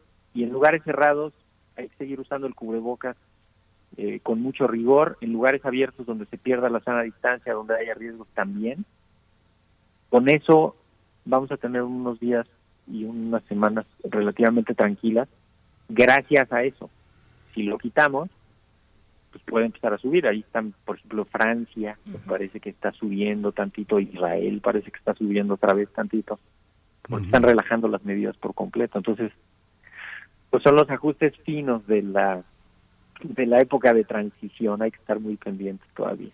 Sí, es algo muy, muy, este, está muy lleno. Yo voy una vez a la semana a Catlán, Aragón, y es ciudad universitaria, y nadie se quita el cubrebocas. Es algo muy impresionante. Nadie, ni los estudiantes con más Exacto, liderazgo, con más personalidad, que tienen, que tienen una, una, una característica de rebeldía fuerte, nadie se lo quita. Es algo. Nadie, no, no, no, no, no para nada. Yo, Sí, doy- yo le doy clases a dos grupos de 40 personas en el segundo año de la carrera de medicina y en ninguna ocasión he tenido que decirle a alguien, ponte tu cubrebocas. O sea, ni siquiera eso. Entran al salón todos con cubrebocas, desde el pasillo traen el cubrebocas, las ventanas están abiertas, tenemos ventiladores que están ahí eh, ayudando a cuando no hay buena ventilación y hay una aceptación general muy buena gracias a la cual pues, tenemos esto. Sí hemos tenido grupos con casos, eso no vamos a poderlo evitar, pero, pero es importante pues, que no haya un, un fenómeno de transmisión dentro de la comunidad así fuerte, ¿no? gracias a que estamos poniendo poniendo mucha atención y a que la epidemia está la epidemia que nos rodea en la ciudad que tenemos pues, está relativamente tranquila entonces pues hay que tratar de que así se mantenga ¿no? Sí, pues muchas gracias Mauricio Rodríguez Álvarez por esta por esta guía siempre tan oportuna, tan serena, tan eh, tan pensada y tan y de, y de tanto sustento científico. Gracias Mauricio por esta Con por esta mañana y seguimos en contacto. Eh, eh, tenemos eh, tu programa siempre presente en nuestro radar, es una fuente de consulta permanente eh, de Hipócrates 2.0, programa de medicina y investigación aquí en Radio UNAM. Muchísimas gracias Bere Miguel Ángel un abrazo saludos a la audiencia y ahí andamos hasta pronto Abrazo de vuelta, doctor Mauricio Rodríguez Álvarez. Bueno, pues vamos a ir con música. Son las 8 con 36 minutos. Seguimos en esta inspiración patria que nos dejó ayer Edith Zitlali Morales en su cura- curaduría musical con, con música mexicana. Se trata de El Carretero de Rubén Fuentes y Silvestre Vargas a cargo de la Orquesta Filarmónica de Querétaro. Dirige el maestro José Guadalupe Flores. El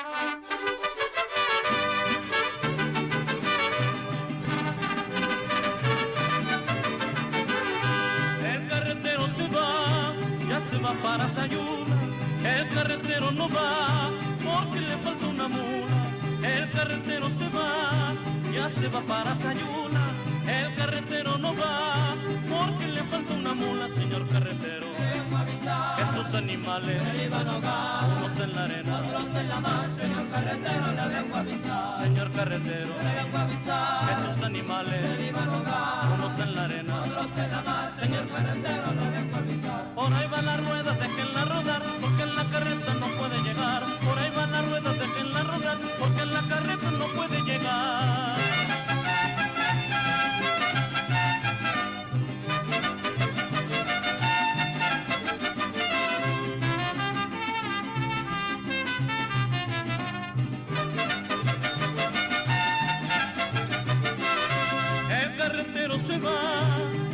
Va para los reyes, el carretero no va, porque le faltan los bueyes, el carretero se va, ya se va para los reyes, el carretero no va, porque le faltan los bueyes, señor carretero. que sus animales se iban a ahogar, no se en la arena, en la marcha, señor carretero, le vengo a avisar. señor carretero, Le vengo a avisar. que sus animales Se iban a ahogar, no se en la arena. en la marcha, señor carretero, le vengo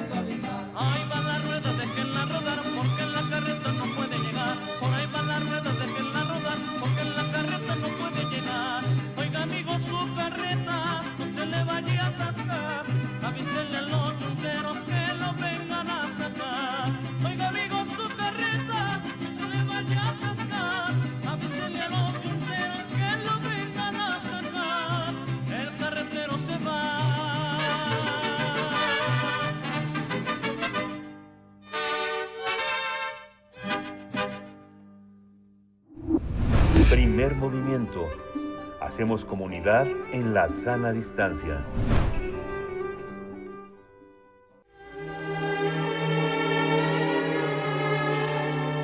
Teatro, teatro, teatro. Corre el telón y disfruta de la función.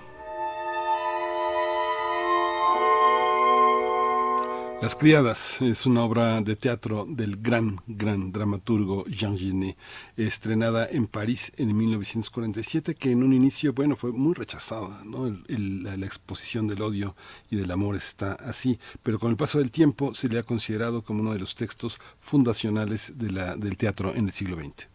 Esta obra fue escrita cuando finalizaba el periodo de entreguerras, terminada la Segunda Guerra Mundial, es decir, en el, eh, en el ocaso del apogeo de los grandes movimientos de masas y luchas de clase. Esta obra cuenta la historia de las crías Clara y Solange, dos hermanas que aman y odian a la señora con la que trabajan, así que cuando están a solas se hacen pasar por ella, intercambiando papeles en un juego siniestro sobre el ejercicio del poder. Clara y Solange cometen un delito por el que están a punto de ser descubiertas. Todo apunta a ellas, por lo que solo les queda huir, ir a la cárcel o enfrentarse a la muerte. En esta, eh, esta obra eh, forma parte del círculo teatral, este gran círculo y resiliente círculo teatral que está en la colonia Condesa, en la calle de Veracruz. Va a estar este montaje que dirige Víctor Carpinteiro hasta el 29 de septiembre, la dramaturgia de Jean Genet y la dirección de Víctor Carpinteiro con los actores Iván y Duarte, Alan Blasco y Murias Reynoso. Vamos a conversar con Víctor Carpinteiro, que ya está en la línea, actor, director teatral, un gran profesor eh, entre de la comunidad teatral. Bienvenido, Víctor Carpinteiro. Buenos días. Hola, ¿qué tal? Buen día para todos. De verdad, qué gustazo estar con ustedes. Gracias, Víctor Carpinteiro. Muchas gracias por, por estar esta mañana para compartir con el público pues eh, los, los detalles de una obra tan significativa, tan importante. Eh, decíamos en la introducción eh, donde estas hermanas, Clarice Solange, están en la encrucijada de la huida, de la cárcel, y son situaciones en las que el propio Jean Genet estuvo durante mucho tiempo en su vida.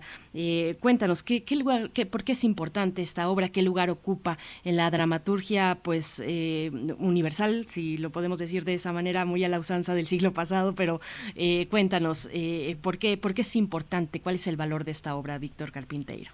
Mira, para mí, para mí y para, para los actores, eh, nuestro enfoque eh, primordial es este el darnos cuenta que, que estamos viviendo en una en un momento de quiebre, en un momento de, de cambio, casi como como ustedes lo dijeron este en la introducción cuando fue escrita la obra, eh, ah, por supuesto que había un movimiento, había una desazón en, en Francia, un este venían de la guerra y, y era una sociedad en ese momento pues en ajustes, desequilibrada, con, con las conductas también alteradas, ¿no? Eh, y, creo que en este momento, estamos viviendo también un momento de ajustes, un momento de que ha venido a sacudirnos en todos los aspectos, ¿no? Creo que, que México ha tenido muchos cambios en estos tiempos, en estos últimos tiempos. Eh, venimos de esto, de lo ya han dicho, de la pandemia y, y este, este tiempo de encierro de pronto lo lleva a uno a, a pensar miles de cosas. Y aparte yo creo que el arte en el arte nos damos la libertad de poder crear a partir de en este caso de las criadas o también la gente que que escribe sus propios textos a partir de este encierro creo que llevan mucho mucho de estos tiempos. Y, y sí es terrible de pronto que que de Jean Genet nos presenta así una, una sociedad mucho más sórdida a partir de que, como ustedes también lo dijeron, a las criadas les queda que la cárcel, huir o, o la muerte. Sí, es muy radical también, ¿no? Y yo, bueno, en ese sentido, yo sí, yo sí quisiera pensar que después de los cambios, después de las sacudidas, pues tenemos un todavía la posibilidad de, de redimirnos quizá y este y, y ver todavía eh, pues sí que, que la vida no acaba a partir de fuertes sacudidas o colapsos sino que podemos cambiar y podemos seguir adelante el yo creo que que o pienso que el destino del ser humano no es acabar ahorita todavía. Yo creo que tenemos oportunidades y debemos aprovecharlas.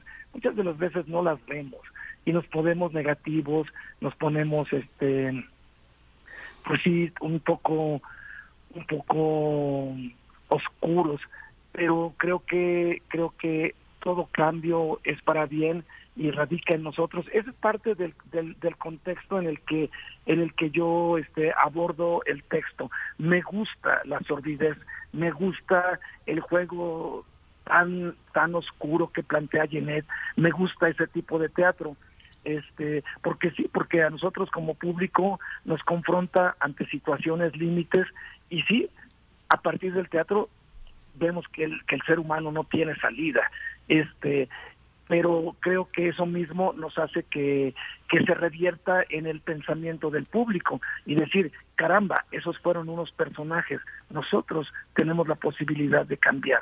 Entonces, en, en ese en ese tono va, digamos, la, la inquietud de montar este drama intenso, fuerte, con un lenguaje poético impresionante, con una visión fuerte también, muy, muy, muy, muy de esos tiempos que Jeanette vivió, pero que finalmente se van ajustando a todos los tiempos.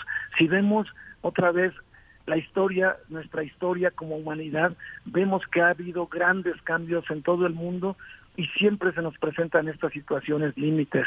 Entonces, yo creo que en este momento no está por demás hablar de este de este desequilibrio, de esta dudas, de, de, de este sentimiento este trágico en el individuo. Decías eh, posibilidad de cambiar, pero tal vez, Víctor, también sea la posibilidad de, eh, eh, la imposibilidad de cambiar y de entender que eso está en la naturaleza. Ya se había explorado a principios del 20 esa parte que el sujeto este, depositaba en la masa para canalizar y colocar parte de su violencia, pero esta idea que Jeanette coloca es una idea también que en la antropología y en el psicoanálisis marca en parte del siglo XX, esta, esto que Lacan llamaba la folia du, que es esta locura compartida en la que uno deposita la violencia en el otro, en el pasivo y se convierte en el espejo que a su vez eh, la devuelve más violenta, multiplicada. ¿Cómo, cómo decidiste colocarla? En un horizonte masculino. Eh, las criadas parecen ellas. Decía Yené, me importa poco si son criadas, si tienen un sindicato o si son mujeres. Eh, me importa que sean adolescentes y colocar un cartel en el escenario para que el público no se olvide que son nuestros jóvenes. ¿Cómo decidiste esta parte que sean hombres? Es muy poderosa una obra, se necesita fuerza, gran entrenamiento, gran, gran, gran aliento. Cuéntanos un poco este proceso de montaje, Víctor. Pues en este caso, digo, eh, la, la sugerencia o la invitación que hace Jeanette a que a que sean este actores eh, hombres varones los que los que interpreten este texto que él consideraba que sí lo que tú acabas de decir perfectamente eh, les daría mucho más fuerza mucho más fuerza el significado sería mayor el signo cobraría otra dimensión eh, ver de por sí ya en, en, una en una mentalidad alterada, en una mente, en un pensamiento alterado, como también tú lo explicaste muy bien. Este, ahora verlo en escena, todo es, esta, este, este cuestionamiento eh, mental, eh, social, verlo, verlo en, con hombres. Creo que tiene más fuerza. No niego la posibilidad, ¿verdad?, de, de cuántas actrices lo han interpretado.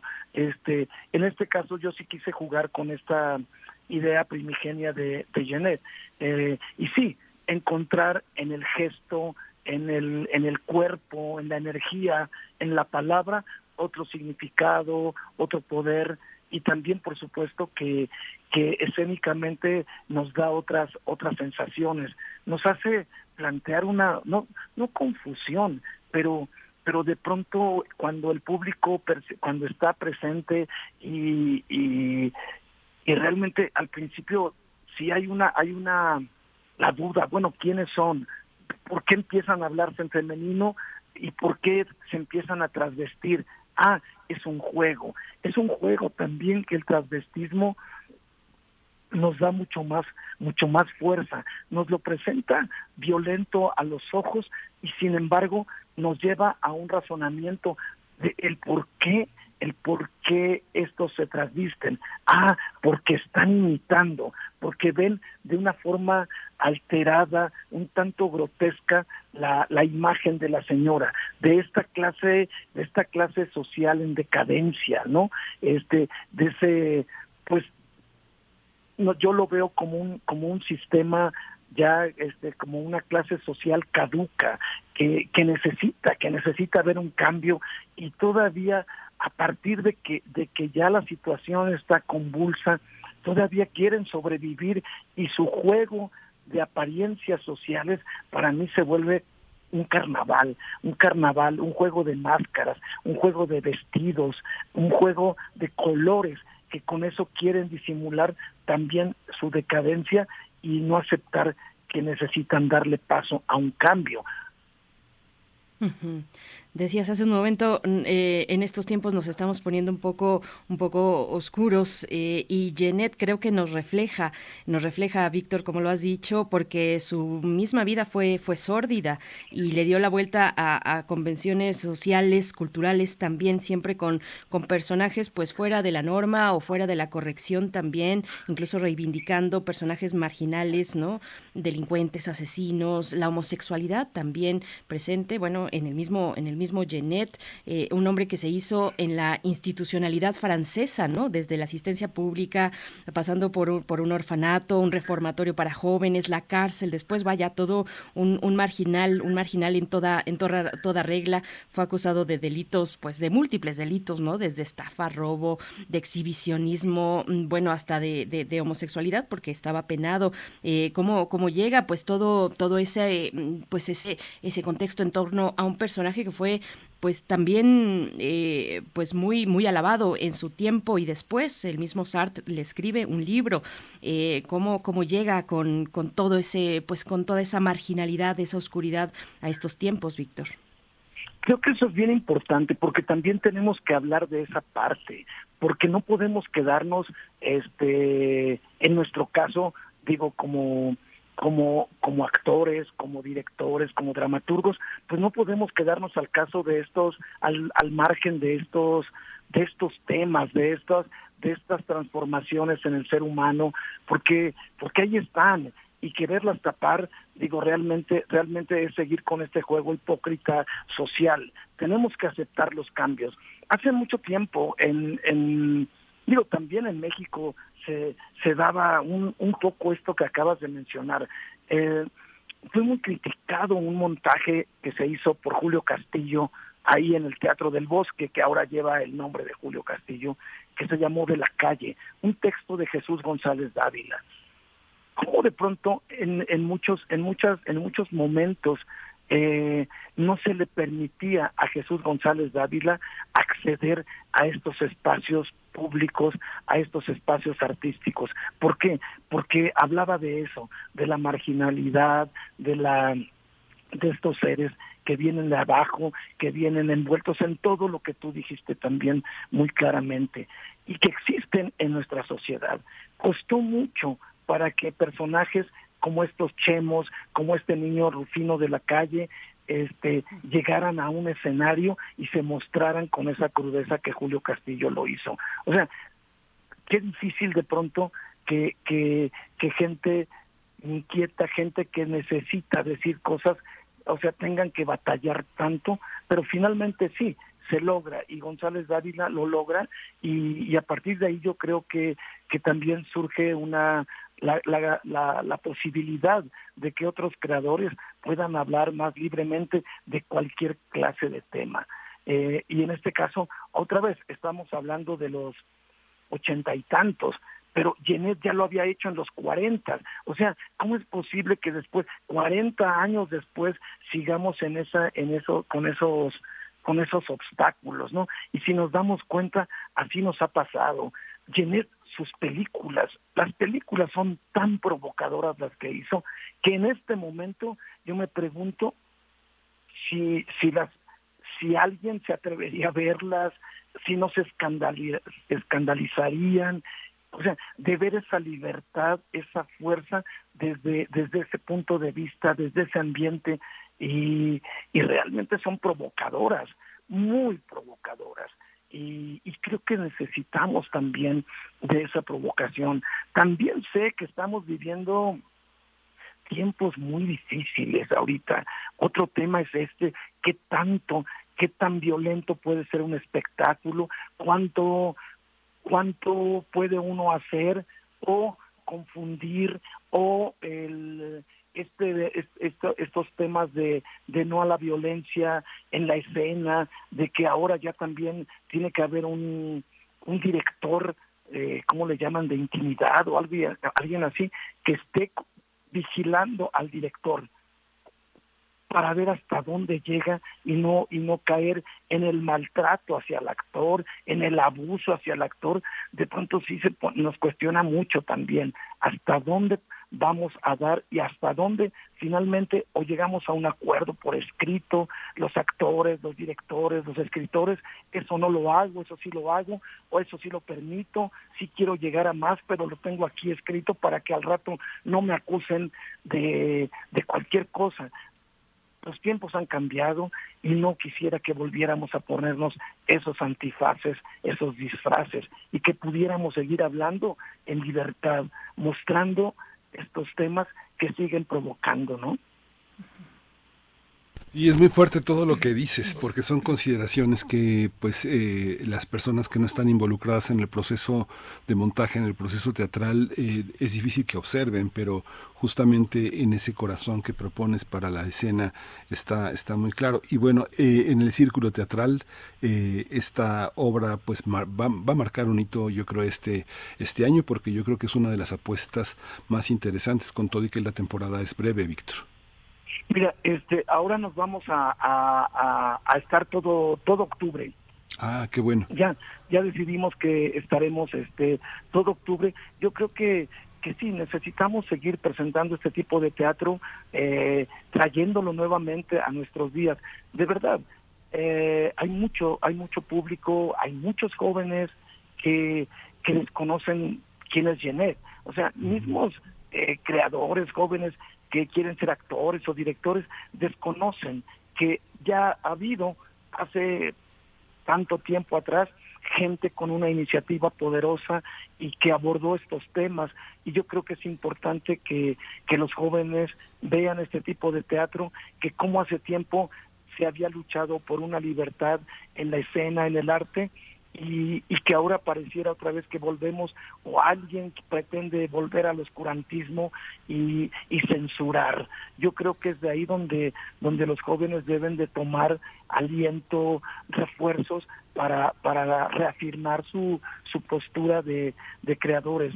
Nosotros acá ahorita en el, en el círculo teatral, en esta nueva versión del círculo, esta versión un tanto emergente, un tanto al aire libre, lo cual nos sigue permitiendo tener todavía esa pues no confianza, pero sí este en estos tiempos del COVID todavía nos permite estar un tanto más más relajados, eh, es una especie de galerón eh, que el cual permite realmente experimentar con formas, encontrar mucho más mucho más este yo sé, no sé, compromiso en la escena.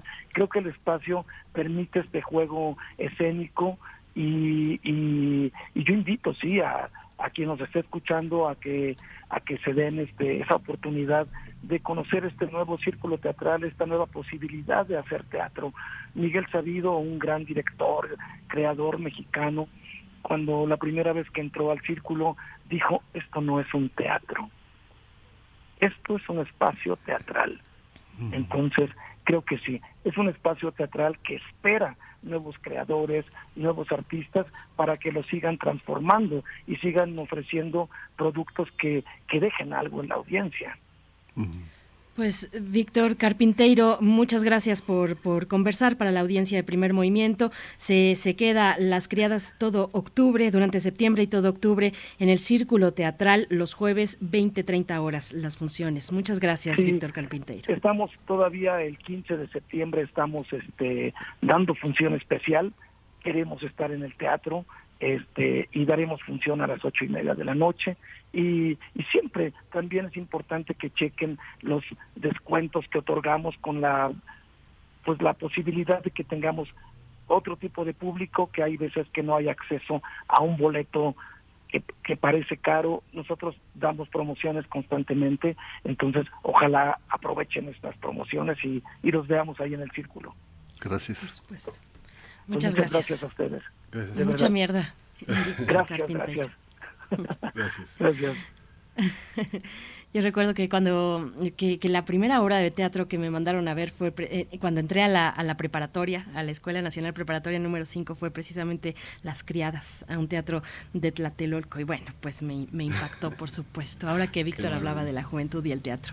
Pero bueno, Miguel Ángel, se nos ha acabado ya la hora, 9 de la mañana. 9 de la mañana, vamos al corte, regresamos en un par de minutos. Síguenos en redes sociales. Encuéntranos en Facebook como Primer Movimiento y en Twitter como arroba PMovimiento. Hagamos comunidad.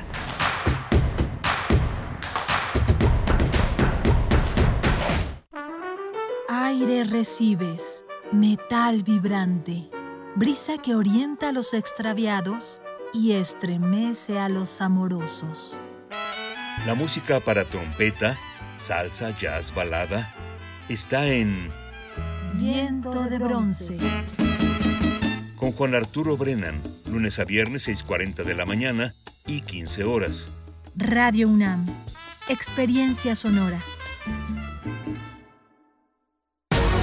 Lo social, lo político, lo económico, lo cultural son fenómenos que nos competen a todas y a todos. Nada debe sernos impuesto, porque tenemos una voz, una opinión, tenemos derecho a debate. Analiza lo que sucede en la sociedad en compañía de universitarios, juristas, especialistas y activistas. Con Diego Guerrero, los martes a las 16 horas por Radio UNAM. Experiencia sonora.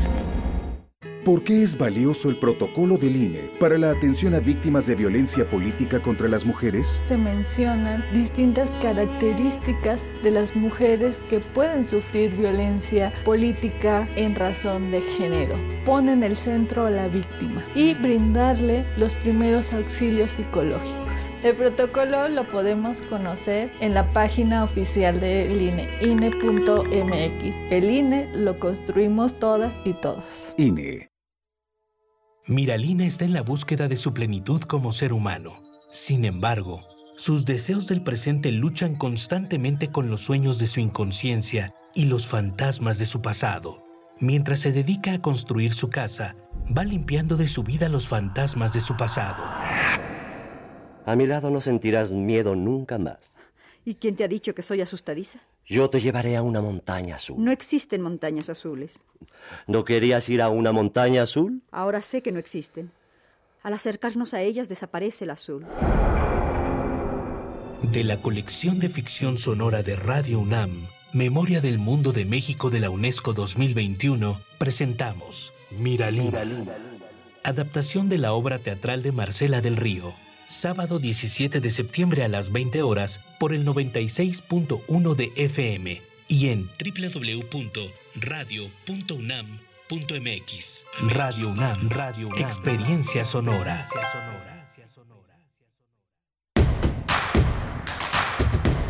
Encuentra la música de primer movimiento día a día en el Spotify de Radio UNAM y agréganos a tus favoritos.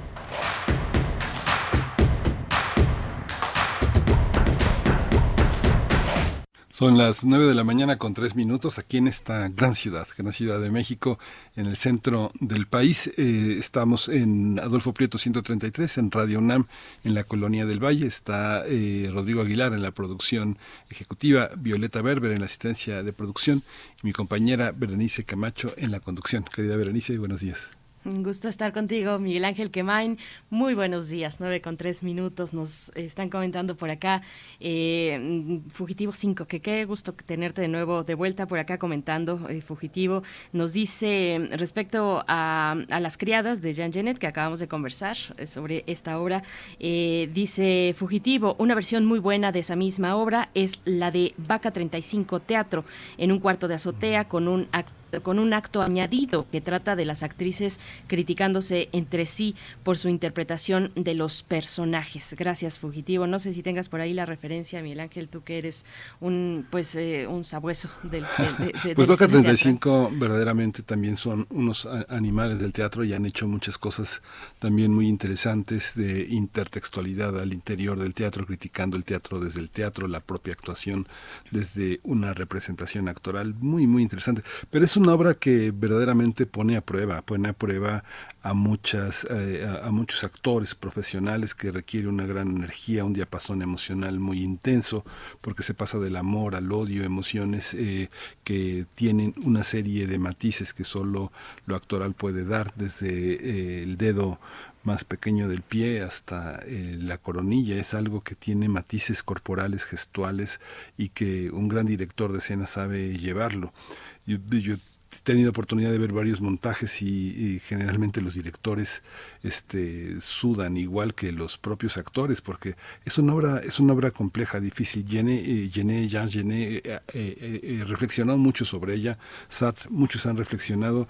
Y el gobierno francés cuando fue el centenario de Jean Genet y de Jean Paul y de, y de, y de Luis Ferdinand Céline que de alguna manera son están hermanados no sabían qué hacer no sabían qué hacer porque todo se ha vuelto tan políticamente correcto tan higiénico tan tan, este, con tanto miedo que cuando están estos autores presentes en la vida pública no se sabe muy bien qué hacer, ¿no? Y, yo creo que eh, insistir en los montajes es muy importante, ¿no? Y, colocarlos en esta posibilidad de, eh, de transvertir, eh, transvestir el género y colocar hombres, colocar mujeres, colocar una discusión al interior de un texto tan clásico, pues siempre es tan importante, ¿no?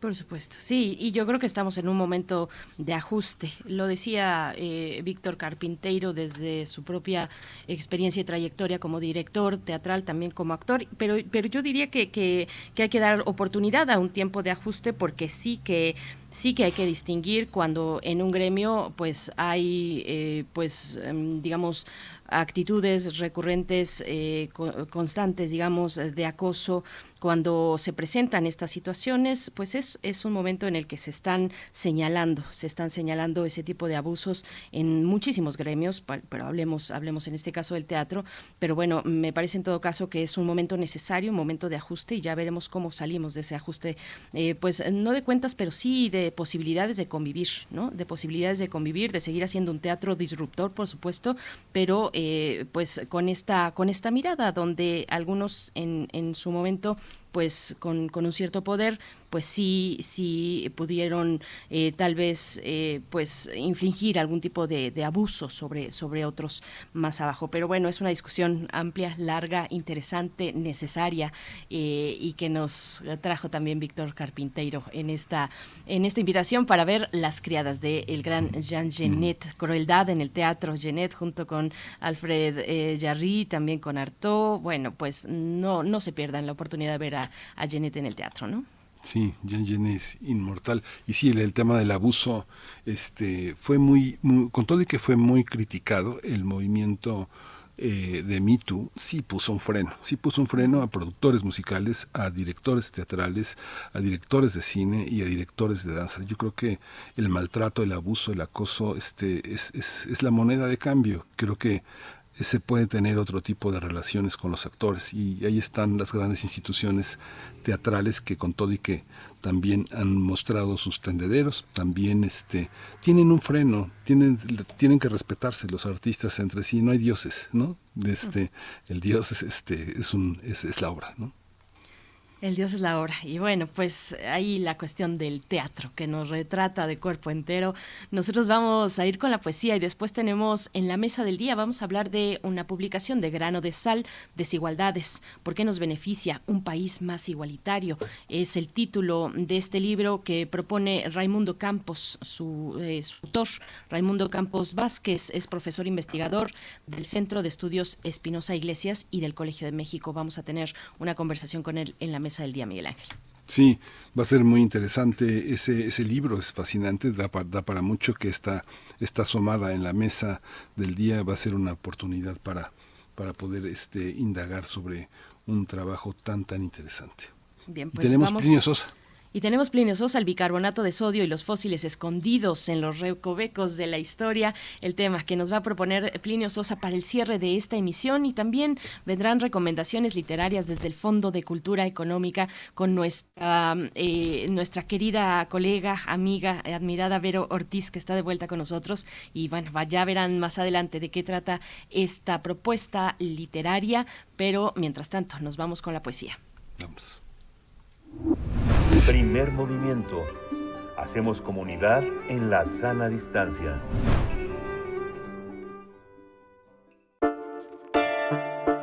Es hora de Poesía Necesaria. La poesía de hoy es de la gran Concha Méndez. Nació en España en 1898. Perteneció a las Sin Sombrero, mujeres de la generación del 27.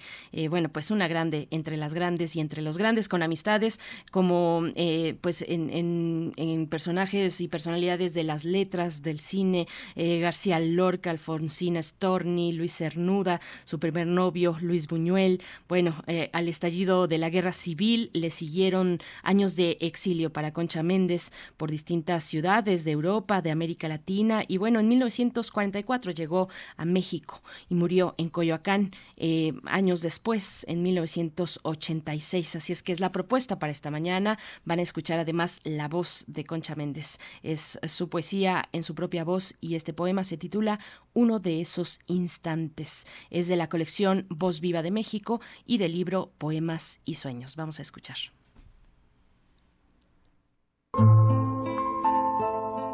Uno de esos instantes que se vive no se sabe en qué mundo ni en qué tiempo, que no se siente el alma y en que apenas se siente el existir de nuestro cuerpo. Mi corazón oyó que lo llamaban desde el umbral de niebla de algún sueño. Para decirme su mensaje extraño, aquella voz venía de tan lejos que más que voz de sueño parecía en su misterio gris sombra de un eco. Sentada estaba yo en aquel instante en un muelle sillón de terciopelo. Mis brazos se apoyaban en sus brazos, que desmayado lo sentía luego. Después, atravesando los cristales de un gran balcón que daba al ancho cielo, una sombra vi entrar. Tal vez la tarde, al irse entraba a verme, yo eso creo.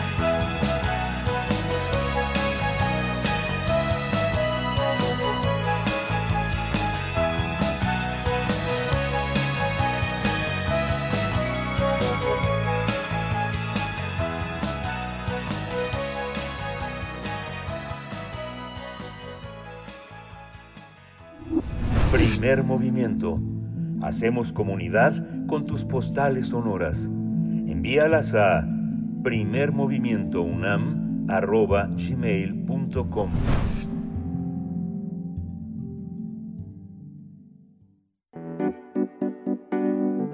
La mesa del día. Desigualdades. ¿Por qué nos beneficia un país más igualitario? Ese es el título del libro del reconocido economista Raimundo Campos Vázquez. Lo publicó Grano de Sal y es un libro que ofrece un amplio panorama sobre las diversas desigualdades que se presentan en México, desde la económica hasta las de raza y género. Gracias a las mediciones y análisis a través de instrumentos estadísticos y matemáticos, Campos Vázquez desteje en nueve capítulos esta problemática y cómo se ha incrustado en la sociedad mexicana.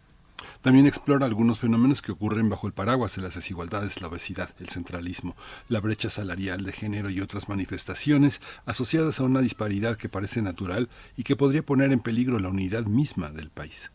El autor también ofrece una serie de propuestas para disminuir las desigualdades entre las y los mexicanos. Y vamos a conversar esta mañana sobre los beneficios de un país igualitario y cómo construir la equidad en México. Nos acompaña Raimundo Campos Vázquez, profesor investigador del Centro de Estudios Espinosa Iglesias y del Colegio de México. Gracias por estar esta mañana. Bienvenido a Primer Movimiento, Raimundo. Buenos días.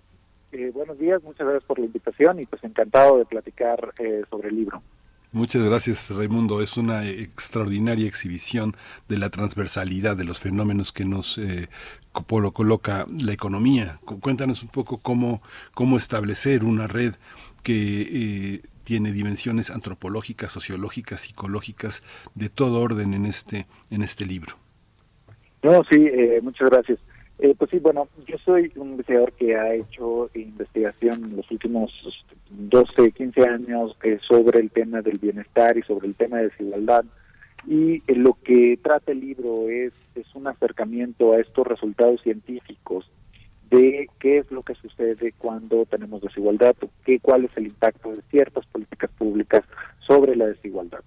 Entonces, eh, espero que eh, este libro pueda acercar a la sociedad a estos resultados científicos y que podamos estar más informados para poder eh, presionar a los políticos públicos o bien para convencernos a nosotros mismos de que la desigualdad, pues el exceso de desigualdad que tenemos en el país es malo para todos. Lo que las investigaciones concluyen es que la sociedad mexicana desea vivir en un país más igualitario. La sociedad mexicana sí quiere vivir en un país con más igualdad, pero al parecer eh, no sabemos bien cómo llegar a ese país con más eh, eh, con más igualdad. Entonces, pues lo que muestro con diferentes resultados es que tenemos desigualdad en muchos aspectos eh, de nuestra vida como sociedad. Tenemos eh, desigualdades en términos de educación, en términos de salud, en términos de ingreso, regionales, de género. Y bueno, un aspecto eh, que que mencionaron hace un momento es este aspecto de la desigualdad regional tan marcada que tenemos, eh, que no es eh, eh, natural esta desigualdad y que pues sí debemos de reducirla. ¿Y por qué no? ¿Por qué, qué problemas nos enfrentamos si no reducimos la desigualdad, eh, especialmente la regional? Pues bueno, que va a haber entidades que tienen ciertos in- incentivos que de- desean ciertas políticas porque ya tienen unos pro- unos problemas, pero otras entidades tienen otros problemas. Y entonces, si nuestro país se divide en esos aspectos donde las políticas que demanda la sociedad, cada sociedad de cada entidad federativa, son radicalmente distintas, pues bueno, esto va a poner en riesgo la, uni- la unión federal que tenemos. Entonces, eh, sí hay un incentivo muy grande a que eh, nos preocupemos por la desigualdad y que eh, busquemos eh, una mayor igualdad eh, para todos, porque esto no es solo es un problema de pobreza, de eh, eh, solo hay que reducir pobreza, no. La desigualdad, como acabo de mencionar, pues bueno, uno de los problemas es la inestabilidad política, la inestabilidad social, y esto nos termina perjudicando a todos. Ujú. Raimundo, y bueno, eh, qué bueno que, que se toca desde el principio esta que encuentro con una premisa del libro, eh, esta de la desigualdad excesiva afecta a toda la sociedad y no solamente a quienes se encuentran en condiciones de pobreza. Y otro elemento importante también, perdón, dices que eh, para salir de la desigualdad necesitamos más Estado. Cuéntanos de esta parte, eh, ¿cómo piensas ese Estado? ¿Qué características debe tener para poner condiciones donde todos podamos prosperar? Eh, y, y por qué el Estado mexicano no lo ha logrado hasta el momento? Excelente, es un, eh, eh, eh, gracias por la pregunta, es un excelente punto, porque eh, uno de los motivos que me llevó a escribir este libro y poder comunicar a la sociedad los problemas que estamos enfrentando es que eh, se cree o se, se pudiera creer que el mercado por sí solo va a resolver eh, los problemas sociales del país. Y pues bueno, el mercado fue creado, es una institución social es para ciertos fines y definitivamente no es una institución que resuelve por sí solo eh, los problemas sociales. Eso lo tenemos que, nos tenemos que organizar como sociedad para resolverlos. Y la forma en que nos organizamos como sociedad pues, es darle herramientas al Estado para que solucione estos problemas. Entonces, el mercado por sí solo, si, de- si decimos no, que el gobierno no intervenga en nada, eh, eh, va a crecer la economía y solo así se van a resolver los problemas. Esto es una ilusión y lo que comento es que históricamente esto no ha sucedido, eh, no va a suceder. Entonces, como sociedad nos tenemos que organizar para resolver estos problemas y la forma en que hemos decidido organizarnos es pues, en un Estado, en una democracia y con participación política podemos resolver estos problemas. Ahora, históricamente en México, no en, eh, el Estado no ha sido fuerte, no ha podido resolver estos problemas porque pues básicamente el Estado ha sido débil. Eh, ¿A qué me refiero con débil? Donde la recaudación del gobierno mexicano, del Estado mexicano, es bastante baja en comparación internacional. Cuando comparamos con otros países, México recauda muy poco en impuestos. Entonces, sí tenemos que ponernos de acuerdo para que podamos recaudar más, pero no solo es de un lado de la ecuación aquí, de un lado de la sociedad de pagar más, no, también debe haber, lo que argumento es, pues, eh, como el gobierno recauda poco, hay poca confianza en el gobierno, hay poca confianza en la provisión de servicios públicos, y tenemos que salir de este círculo vicioso. Y la forma de, una forma de salir de este círculo vicioso, como lo han mostrado otros países, es que el gobierno pues no utilice que, o el Estado mexicano el que en forma de gobierno no utilice los recursos de la sociedad mexicana para beneficiar al partido político en el poder, para beneficiarse a sí mismo, para eh, tener una burocracia que le responde al gobierno en turno. Entonces, lo que nos gustaría es que tengamos una burocracia que no dependa del partido político en el poder, que sea un servicio civil que sea apartidista y que no utilice los recursos del Estado para beneficio del partido político del poder. Entonces, si logramos esos aspectos, es mucho más sencillo convencer a la sociedad de que eh, necesitamos más recursos para resolver eh, este problema eh, que es grandísimo eh, y que eh, de no resolverlo, pues eh, simplemente no vamos a poder tener un desarrollo económico incluyente, se pone en riesgo la unidad nacional y tenemos muchos otros problemas que discuto en el libro. Entonces, eh, creo que esa es una forma de salida de este círculo vicioso y poder combatir eh, eh, de frente a todas las desigualdades que tenemos. Se había dicho, eh, Raimundo Campos Vázquez, que, eh, y justamente los estudios sobre la desigualdad que ha eh, divulgado el Colegio de México marca un extenso periodo de recuperación, si es que se quiere recuperar un estado de igualdad y recuperar todo esto que has eh, llamado bienestar, porque nos beneficia un país más eh, igualitario, parece que no, no, no ha sido el objeto de reflexión de quienes aman la acumulación, el dinero y que establecen relaciones de desigualdad de manera en la que, de la misma manera en que establecen sus ejercicios de competencia y de, y de industrialización en el país. ¿Cómo eh, hay salida? ¿Cuánto tiempo tarda para establecerse una propuesta de este tipo frente a marcos tan desastrosos de casi imposibilidad de salida de crisis de muchos grupos sociales en México, Raimundo? No, eh, excelente. Eh, mira, pues el, eh, la desigualdad eh, la hemos tenido por eh, toda la historia del país y entonces lo que plantea en el libro es, bueno, esto ha sido un problema de generaciones anteriores eh, y ahora nos toca enfrentarla a nosotros y un poco lo que planteo es, pues bueno, que nos toca a nosotros, vamos a empujar una agenda progresista donde busquemos desa- un desarrollo económico incluyente para todos. Para esto se requieren pues, mayores impuestos, especialmente progresivos, y un gasto, inversión, mucho más en infraestructura, en bienes públicos de calidad, más que, eh, o sea, si queremos un sistema de eh, únicamente de transferencias monetarias, pues no vamos a poder resolver el problema, porque hay varios cuellos de botella, por así decirlo, hay problemas de infraestructura, o sea, si los niños no están aprendiendo bien, la escuela no tiene todos los insumos correspondientes, igual un hospital no tiene todos los insumos correspondientes, no eh, eh, eh, eh, no tiene el, la- el personal adecuado, pues simplemente dar transferencias no va a servir. Entonces tenemos que pensar en la infraestructura que hace falta, en el sistema que hace falta, en conjunto con las transferencias monetarias. Entonces tenemos que pensar en ese problema que es multidimensional, no es solo de un lado. Entonces, en eso creo que todavía no nos hemos puesto de acuerdo y lo que discuto en el libro es, pues bueno, para pensar en un estado de bienestar necesitamos pensar en los dos lados, no solo en transferencias monetarias, sino en la infraestructura que tenemos eh, de educación, de salud, de transportación, de seguridad. Entonces, eh, mejorar los servicios públicos. Pero los, la mejora de servicios públicos no se va a dar por sí sola. Necesitamos pensar en un servicio civil de carrera donde la burocracia que está dando estos servicios pues no dependa del partido político en el poder.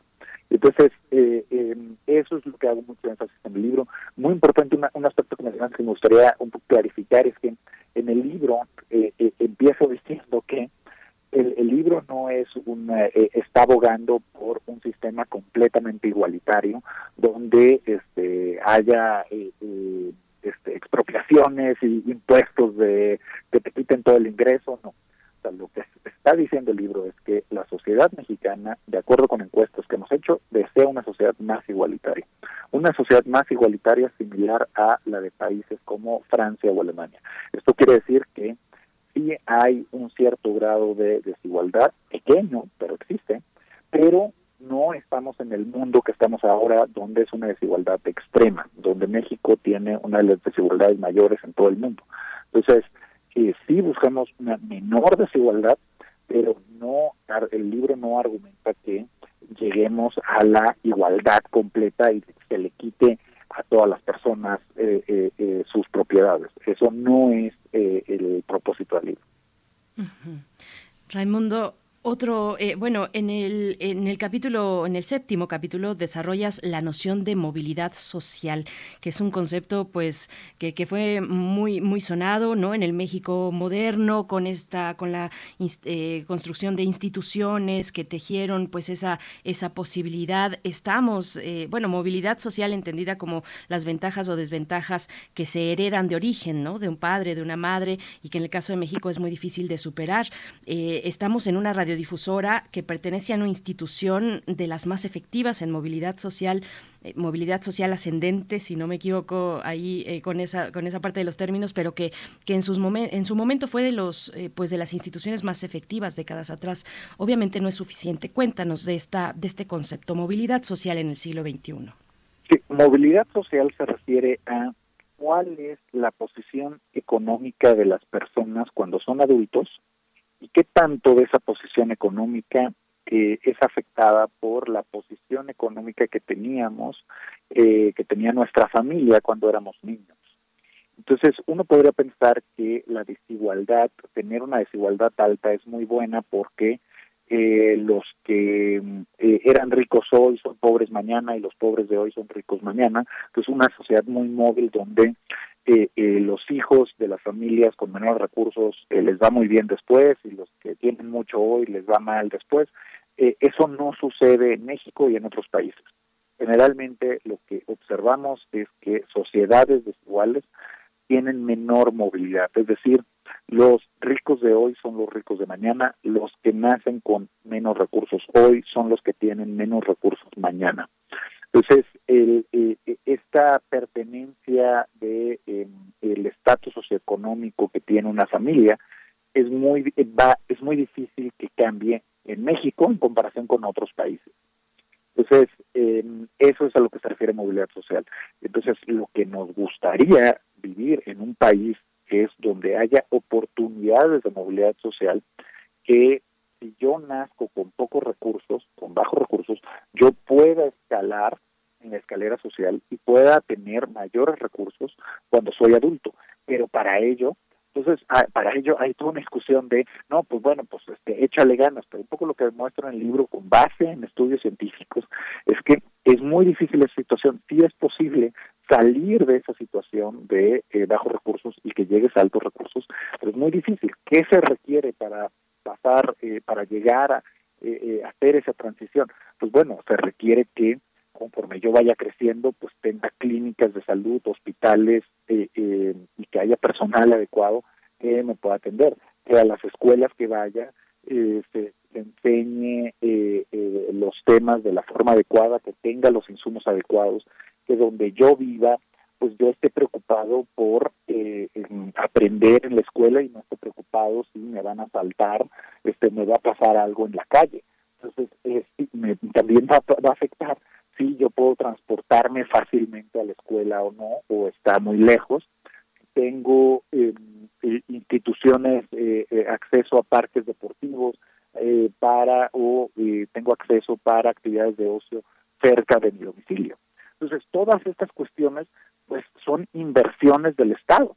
Si no tenemos esas inversiones, pues es muy difícil que alguien que nace con pocos recursos y no tiene acceso a una buena educación, no tiene acceso a una buena salud, no tiene acceso a eh, eh, correctas, apropiadas actividades de ocio, si no puede vivir eh, eh, seguro en su domicilio, pues es muy difícil que esa persona pueda luego llegar a eh, tener actividades, eh, que pueda tener eh, eh, eh, ingresos eh, mayores a los que tenía la familia en el origen, cuando nació y cuando iba creciendo.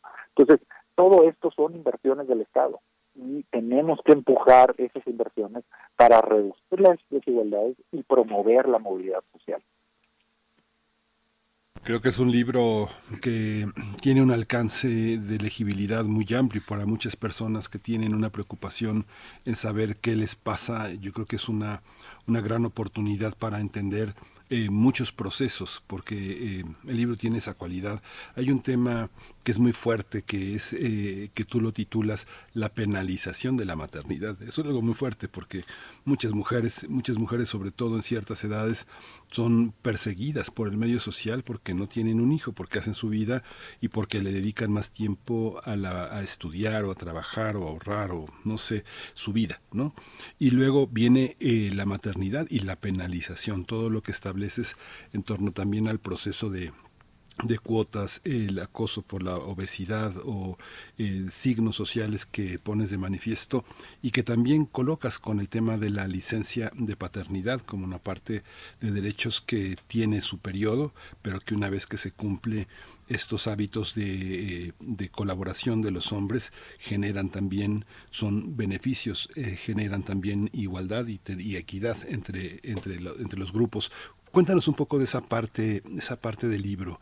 ¿Cómo estás eh, pensando? Cómo, ¿Cuáles son los indicadores? ¿Desde dónde estás pensando un territorio tan, politiz- tan politizado y tan en el marco de la lucha de derechos, eh, Raimundo? Sí, son, eh, hablo de diferentes desigualdades, eh, desigualdades eh, pues antes de que entremos al mercado laboral, cuando estamos en el mercado laboral y después del mercado laboral. Una de las desigualdades importantes eh, antes del mercado laboral y durante el mercado laboral es las que sufren eh, las mujeres y em, lo que discuto es, pues bueno, es positivo eliminar estas desigualdades desde el punto de vista ético. eh, eh, no es correcto tener estas desigualdades.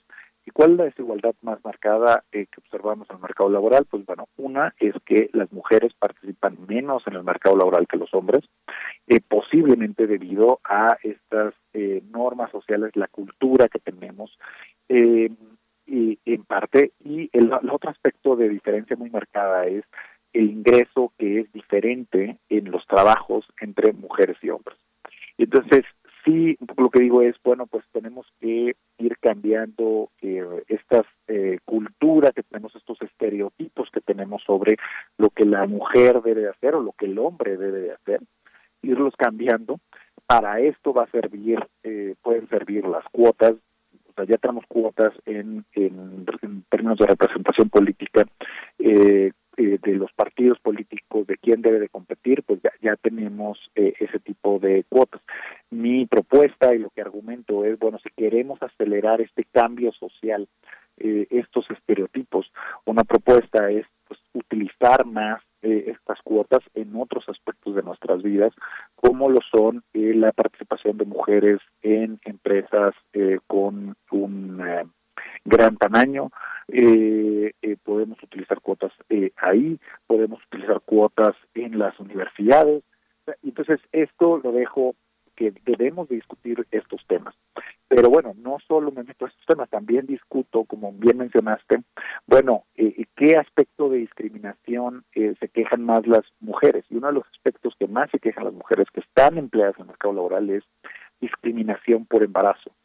Y eh, lo que podemos observar en datos que yo he obtenido eh, con diversos investigadores es que una vez cuando observamos a una mujer y un hombre antes de que tengan un hijo, y podemos seguirlos cinco años antes, pues se parecen mucho, o sea, en cuanto trabajan, cuántos ingresos tienen.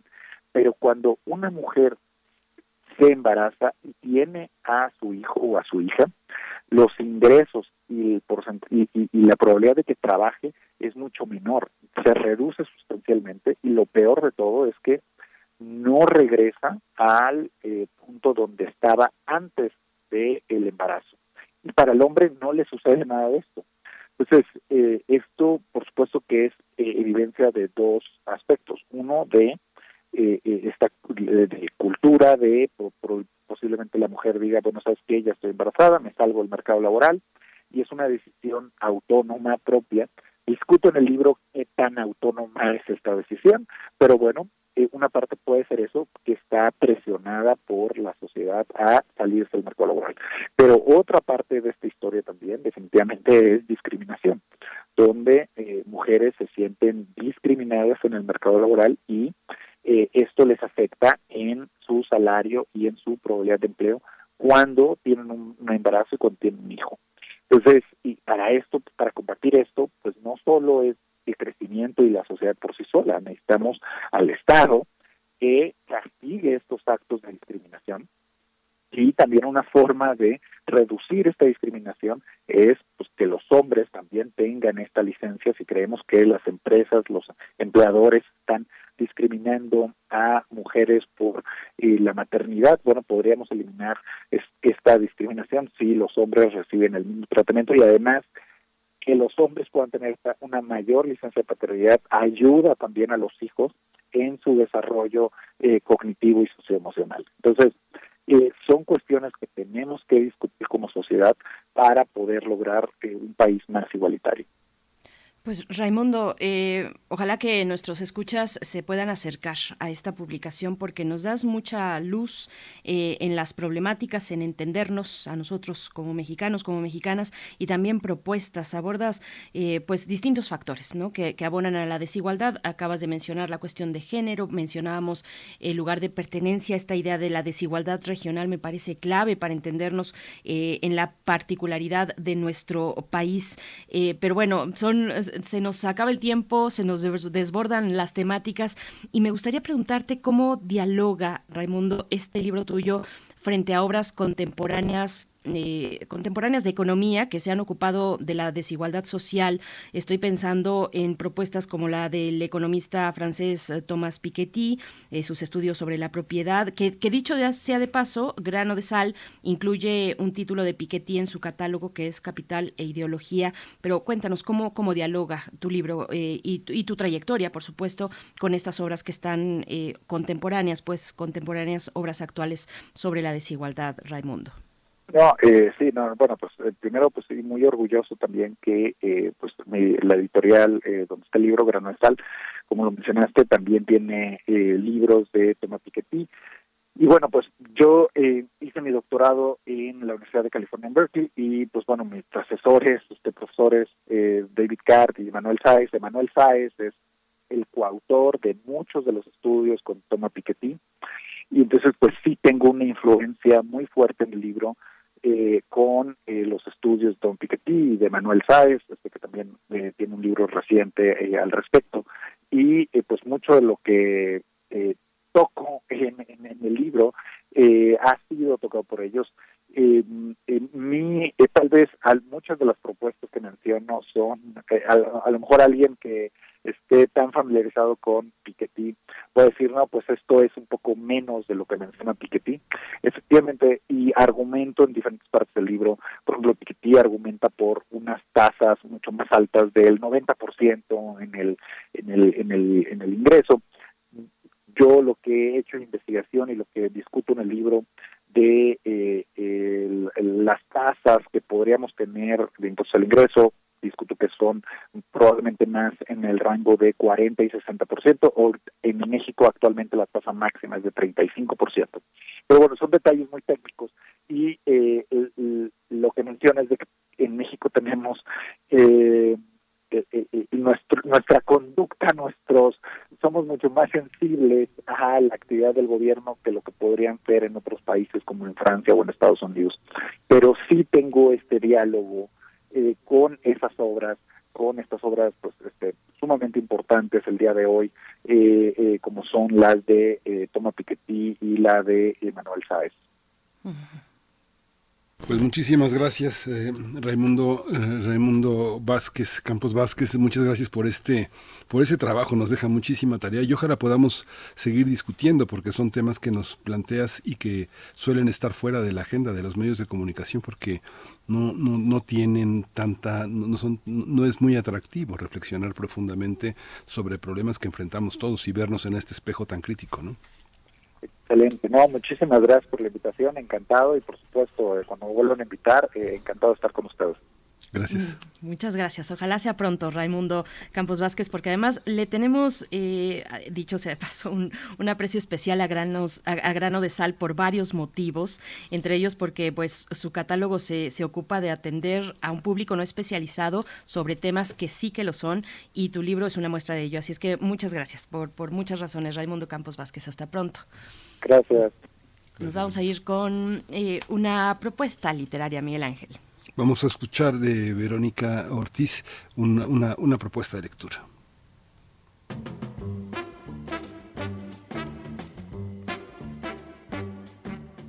Soy Verónica Ortiz. Les saludo con enorme gusto a ustedes, los radioescuchas, y a todo el equipo de Primer Movimiento.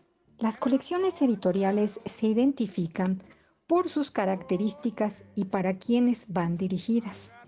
En el caso de la colección Vientos del Pueblo del Fondo de Cultura Económica, hay tres cualidades que las hacen muy atractivas. Sus bajos precios, el más alto 20 pesos, los variados temas, géneros y autores, y desde luego sus ilustraciones.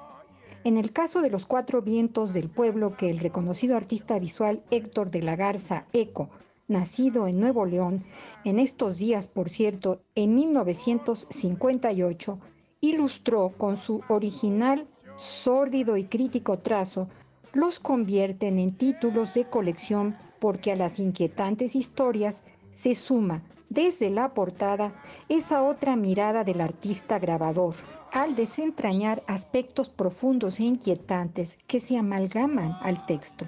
Esto sucede con el relato El zoológico, metáfora que describe los efectos del fascismo en la vida de Alemania desde la perspectiva de un cuidador de animales de un zoológico, escrito por el premiado Vasily Grossman, autor ruso nacido en 1905 de Juana Mateos, nacido en 1931, dramaturgo, poeta, periodista, político liberal, les recomiendo Los mártires de Tacubaya, historia que narra el fusilamiento de los prisioneros liberales militares, así como civiles, entre ellos médicos voluntarios. Masacre que marcó al Partido Conservador que nunca pudo justificar las acciones de aquel día Eco dibuja y graba con detalle esos momentos de extrema violencia. En el caso del tercer vientos, La balanza de los Palek, escrita por Heinrich Pohl, nacido en Alemania en 1917, uno de los mayores exponentes de la llamada literatura de los escombros, obra maestra que nos cuenta cómo un niño descubre las injusticias de la familia Balek contra una comunidad dedicada a la fabricación de lino. En este pequeño relato, Eco describe con su intenso trazo en 18 páginas, desde la portada, las infamias que los Balex realizan con la balanza para atropellar y controlar a la pauperizada comunidad. El cuarto vientos que hoy les recomiendo es La Cruzada de los Niños, magistral obra de Marcel Schwab, escritor y traductor judío francés, nacido en 1867. El autor, mediante una polifonía de voces, ocho monólogos, describe la triste suerte de cientos de niños que, ignorantes y esperanzados, parten de Francia y Alemania con la idea de llegar a Jerusalén para liberar el santo sepulcro en poder de los infieles.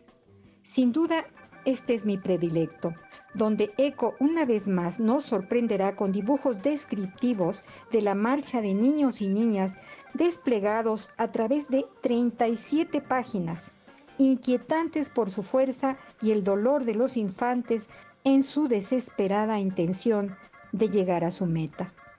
Cuatro vientos del pueblo de colección, por sus autores, las historias que relatan y los grabados y dibujos del artista visual mexicano Eco, publicados por el Fondo de Cultura Económica, son imperdibles. Más libros, más libres.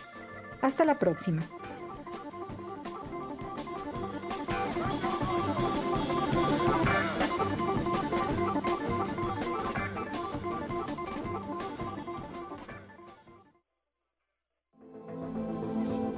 Crisol de la química. Nos vamos a los recovecos de la historia para hablar del bicarbonato de sodio y los fósiles escondidos en esos recovecos. La propuesta temática de esta mañana, el doctor Plinio Sosa ya nos acompaña, académico de tiempo completo en la Facultad de Química, divulgador científico y bueno, un amigo del primer movimiento. Querido Plinio Sosa, muy buenos días, ¿cómo estás? Miguel Ángel, buenos días. Hola doctor, buenos días, bienvenido. Sí, el bicarbonato de sodio es una sustancia sólida, cristalina, de color blanco. Como la mayoría de las sales de sodio, es muy soluble en agua. En la naturaleza se le puede encontrar normalmente en, un- mineral llamado natrón. El natrón es el mineral en el que se encuentran mezcladas varias sustancias, principalmente carbonato de sodio, ¿sí? pero también bicarbonato de sodio. El que está en mayor cantidad es el carbonato de sodio, no el bicarbonato. El bicarbonato solamente está eh, en un 17% de la masa del natrón. Debido a que es soluble en agua, también es muy común encontrarlo disuelto en muchos manantiales minerales. Desde el punto de vista químico, el bicarbonato de sodio es una sustancia básica. Una de las dos escalas principales de reactividad de química, reactividad química, perdón, es la de acidez-basicidad. Los ácidos suelen reaccionar fuertemente con las bases, liberando iones hidróneo o capturando pares de electrones. Por su parte, las bases, al reaccionar con los ácidos, suelen capturar iones hidróneo o donar pares de electrones. Una de las regularidades más conocidas de la química es la que señala ácido más base da sal más agua. Bueno, lo interesante del bicarbonato de sodio es que al reaccionar con los ácidos hace un poquito más. Sí da una sal, el carbonato de sodio, también da agua, pero además da dióxido de carbono. Por eso, estas dos características, su basicidad y el ser una fuente de CO2, son las que más se aprovechan para la mayoría de sus usos. El bicarbonato tiene muchas y variadas aplicaciones.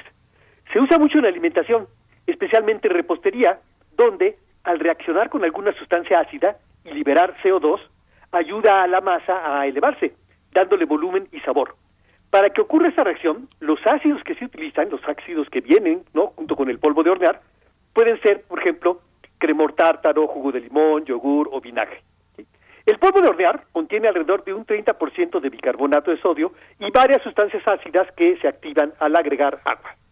Muchas formas de levadura en polvo contienen bicarbonato de sodio, junto con fosfato ácido de calcio, fosfato de aluminio y sodio o cremor tártaro. Los que se dedican a la repostería van a entender esto de cremor tártaro. En medicina se usa como antiácido, es decir, para neutralizar la acidez estomacal. También es posible usarlo en caso de quemaduras por ácidos, ¿no? ya que debido a su carácter alcalino, pues los neutraliza. El bicarbonato de sodio se usa en los extintores de polvo para apagar pequeños incendios, debido a que al calentarse libera dióxido de carbono, que sirve a su vez para desplazar al oxígeno e impedir que continúe la combustión. Además, por su poder abrasivo y desodorizante, se usa también en ciertas labores de limpieza doméstica, por ejemplo, para limpiar la plata o para quitar el olor de nuevo a los refrigeradores. También se llega a utilizar, fíjense, o se ha llegado a utilizar en algunos hogares como desodorante o como sustituto de champú, desodorante corporal. Existe por ahí eh, la fake news, el chisme, de que los cambios químicos son irreversibles, que una vez que una sustancia reacciona ya no se le puede volver a obtener nunca, pero es falso. Y para muestra basta un botón. El bicarbonato de, sodio se produce industrialmente a partir de los productos de su reacción de descomposición. O sea, en la descomposición se formaba carbonato de sodio, dióxido de carbono y agua. Y bueno, si ponemos todos ellos juntos, los ponemos en contacto y los hacemos reaccionar, entonces se produce el bicarbonato, se obtiene el bicarbonato. Entonces puede ser de ida y vuelta, ¿sí? Es decir, prácticamente de regreso, ¿no? Esa reacción. En la nomenclatura química actual se intenta que el nombre de una sustancia nos diga inequívocamente de cuál sustancia se trata. Casi, casi que nos dé la fórmula, que el nombre nos dé la fórmula. Que nombre y fórmula nos den la misma información. No es el caso para el bicarbonato de sodio. El prefijo bi no tiene ningún sentido estructural, pero sí tiene un sentido químico, o tuvo un sentido químico. Parece ser que los que lo bautizaron sabían que el bicarbonato de sodio, al descomponerse, libera dos tantos de dióxido de carbono, mientras que el carbonato solamente libera uno. O sea, hay dos carbonatos. Uno que libera un solo tanto de CO2 y otro que libera dos tantos de CO2. Al primero le llamaron carbonato y al segundo le llamaron bicarbonato. Bueno, una reflexión final. Todo tiene historia. Y todas las actividades humanas, humanas han sido, son y serán parte de la historia. Y la historia es caprichosa. Avanza, cambia, retrocede. Y hay ideas, conceptos y nombres que permanecen, que no evolucionan, que pueden seguir ahí indiferentes al paso del tiempo. Y hay algunos nombres químicos que son fósiles, viajeros en el tiempo que vienen a recordarnos algunos momentos que se habían quedado escondidos en los recovecos de la historia. Qué interesante, qué interesante, fascinante esa, esa historia. Y el bicarbonato, pues, es un, es un compañero eh, inseparable de muchas cosas, ¿no? Es un gran, es un gran, es un gran elemento que, eh, que con cuidado, pues, es una gran, una, una gran ayuda doméstica en, en, en, en muchos, en muchos lugares, ¿no? Sí, para, para la limpieza, para eliminar eh, olores y bueno, para estas delicias eh, que podemos, delicias algunas culposas, muy culposas, doctor Piño Sosa, que podemos disfrutar gracias al bicarbonato de sodio. Pues como siempre, te, te agradecemos y te deseamos felices fiestas también, que disfrutes de esas delicias culinarias en, Claro, este- claro. en estas fiestas patrias. Sí, por supuesto que sí, igualmente que lo disfruten mucho y nos escuchamos de hoy en ocho. De hoy en ocho. Muchas, Muchas gracias. gracias, doctor. Doctor Plinio Sosa, un saludo también a los alumnos del doctor Plinio Sosa en la Facultad de Química y bueno, a todos ustedes que, que permanecen aquí en Radio Universidad, en Radio UNAM. Nosotros estamos a punto de despedirnos ya eh, con pocos minutos por delante para que sean las 10 de la mañana. Les invitamos a continuar en la programación de Radio UNAM y encontrarnos el día de mañana aquí mismo a las 7 de la mañana en una nueva emisión de Primer Movimiento, mañana 15 de septiembre. Yo les proponía muy temprano que, eh, bueno, cuando ustedes quieran, a lo largo de estos días, nos vayan haciendo sus propuestas musicales, pues para ambientar un poquito el 16 de septiembre, que es viernes y que será día de complacencias musicales aquí en Primer Movimiento. Así es que, bueno, vayan anotando por ahí lo que quieren escuchar en ese, pues en ese tono, en ese tono de fiestas patrias. Miguel Ángel, nos vamos. Sí, nos vamos, vamos a irnos con música, vamos a despedir con el Camino Real de Colima, que forma parte de la curaduría que nos propuso ayer Edith Citlali Morales. Es una pieza de Rubén Fuentes, el gran maestro eh, Rubén Fuentes, y está dirigida por Fernando Lozano, eh, quien tiene la batuta sobre la Orquesta Filarmónica de la Ciudad de México. Así que nos quedamos con esta, con esta gran pieza de la curaduría de Edith Citlali, y esto fue primer movimiento.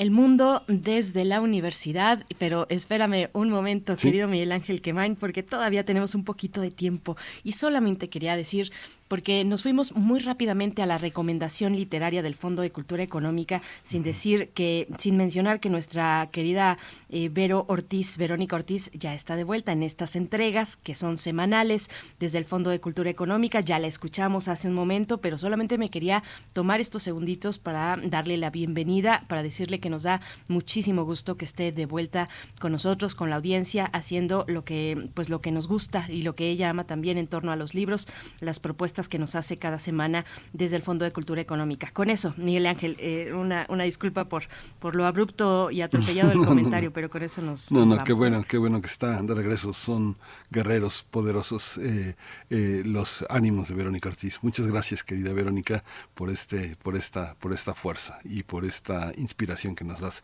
Esto fue primer movimiento. El mundo desde la universidad.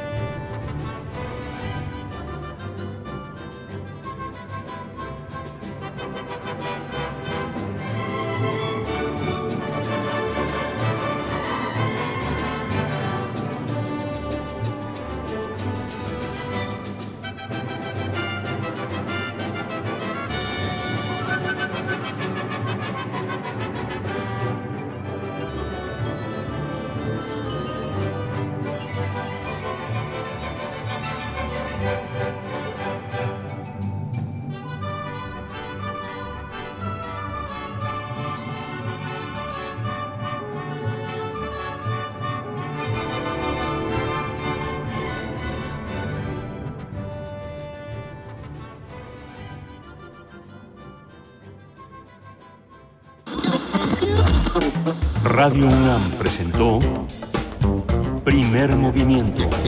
El mundo desde la universidad. Con Berenice Camacho y Miguel Ángel Gemain en la conducción. Rodrigo Aguilar y Violeta Berber, producción. Antonio Quijano y Patricia Zavala, noticias. Miriam Trejo, coordinación de invitados. Tamara Quirós, redes sociales. Arturo González, operación técnica. Locución, Tessa Uribe y Juan Staca. Quédate en sintonía con Radio UNAM. Experiencia sonora.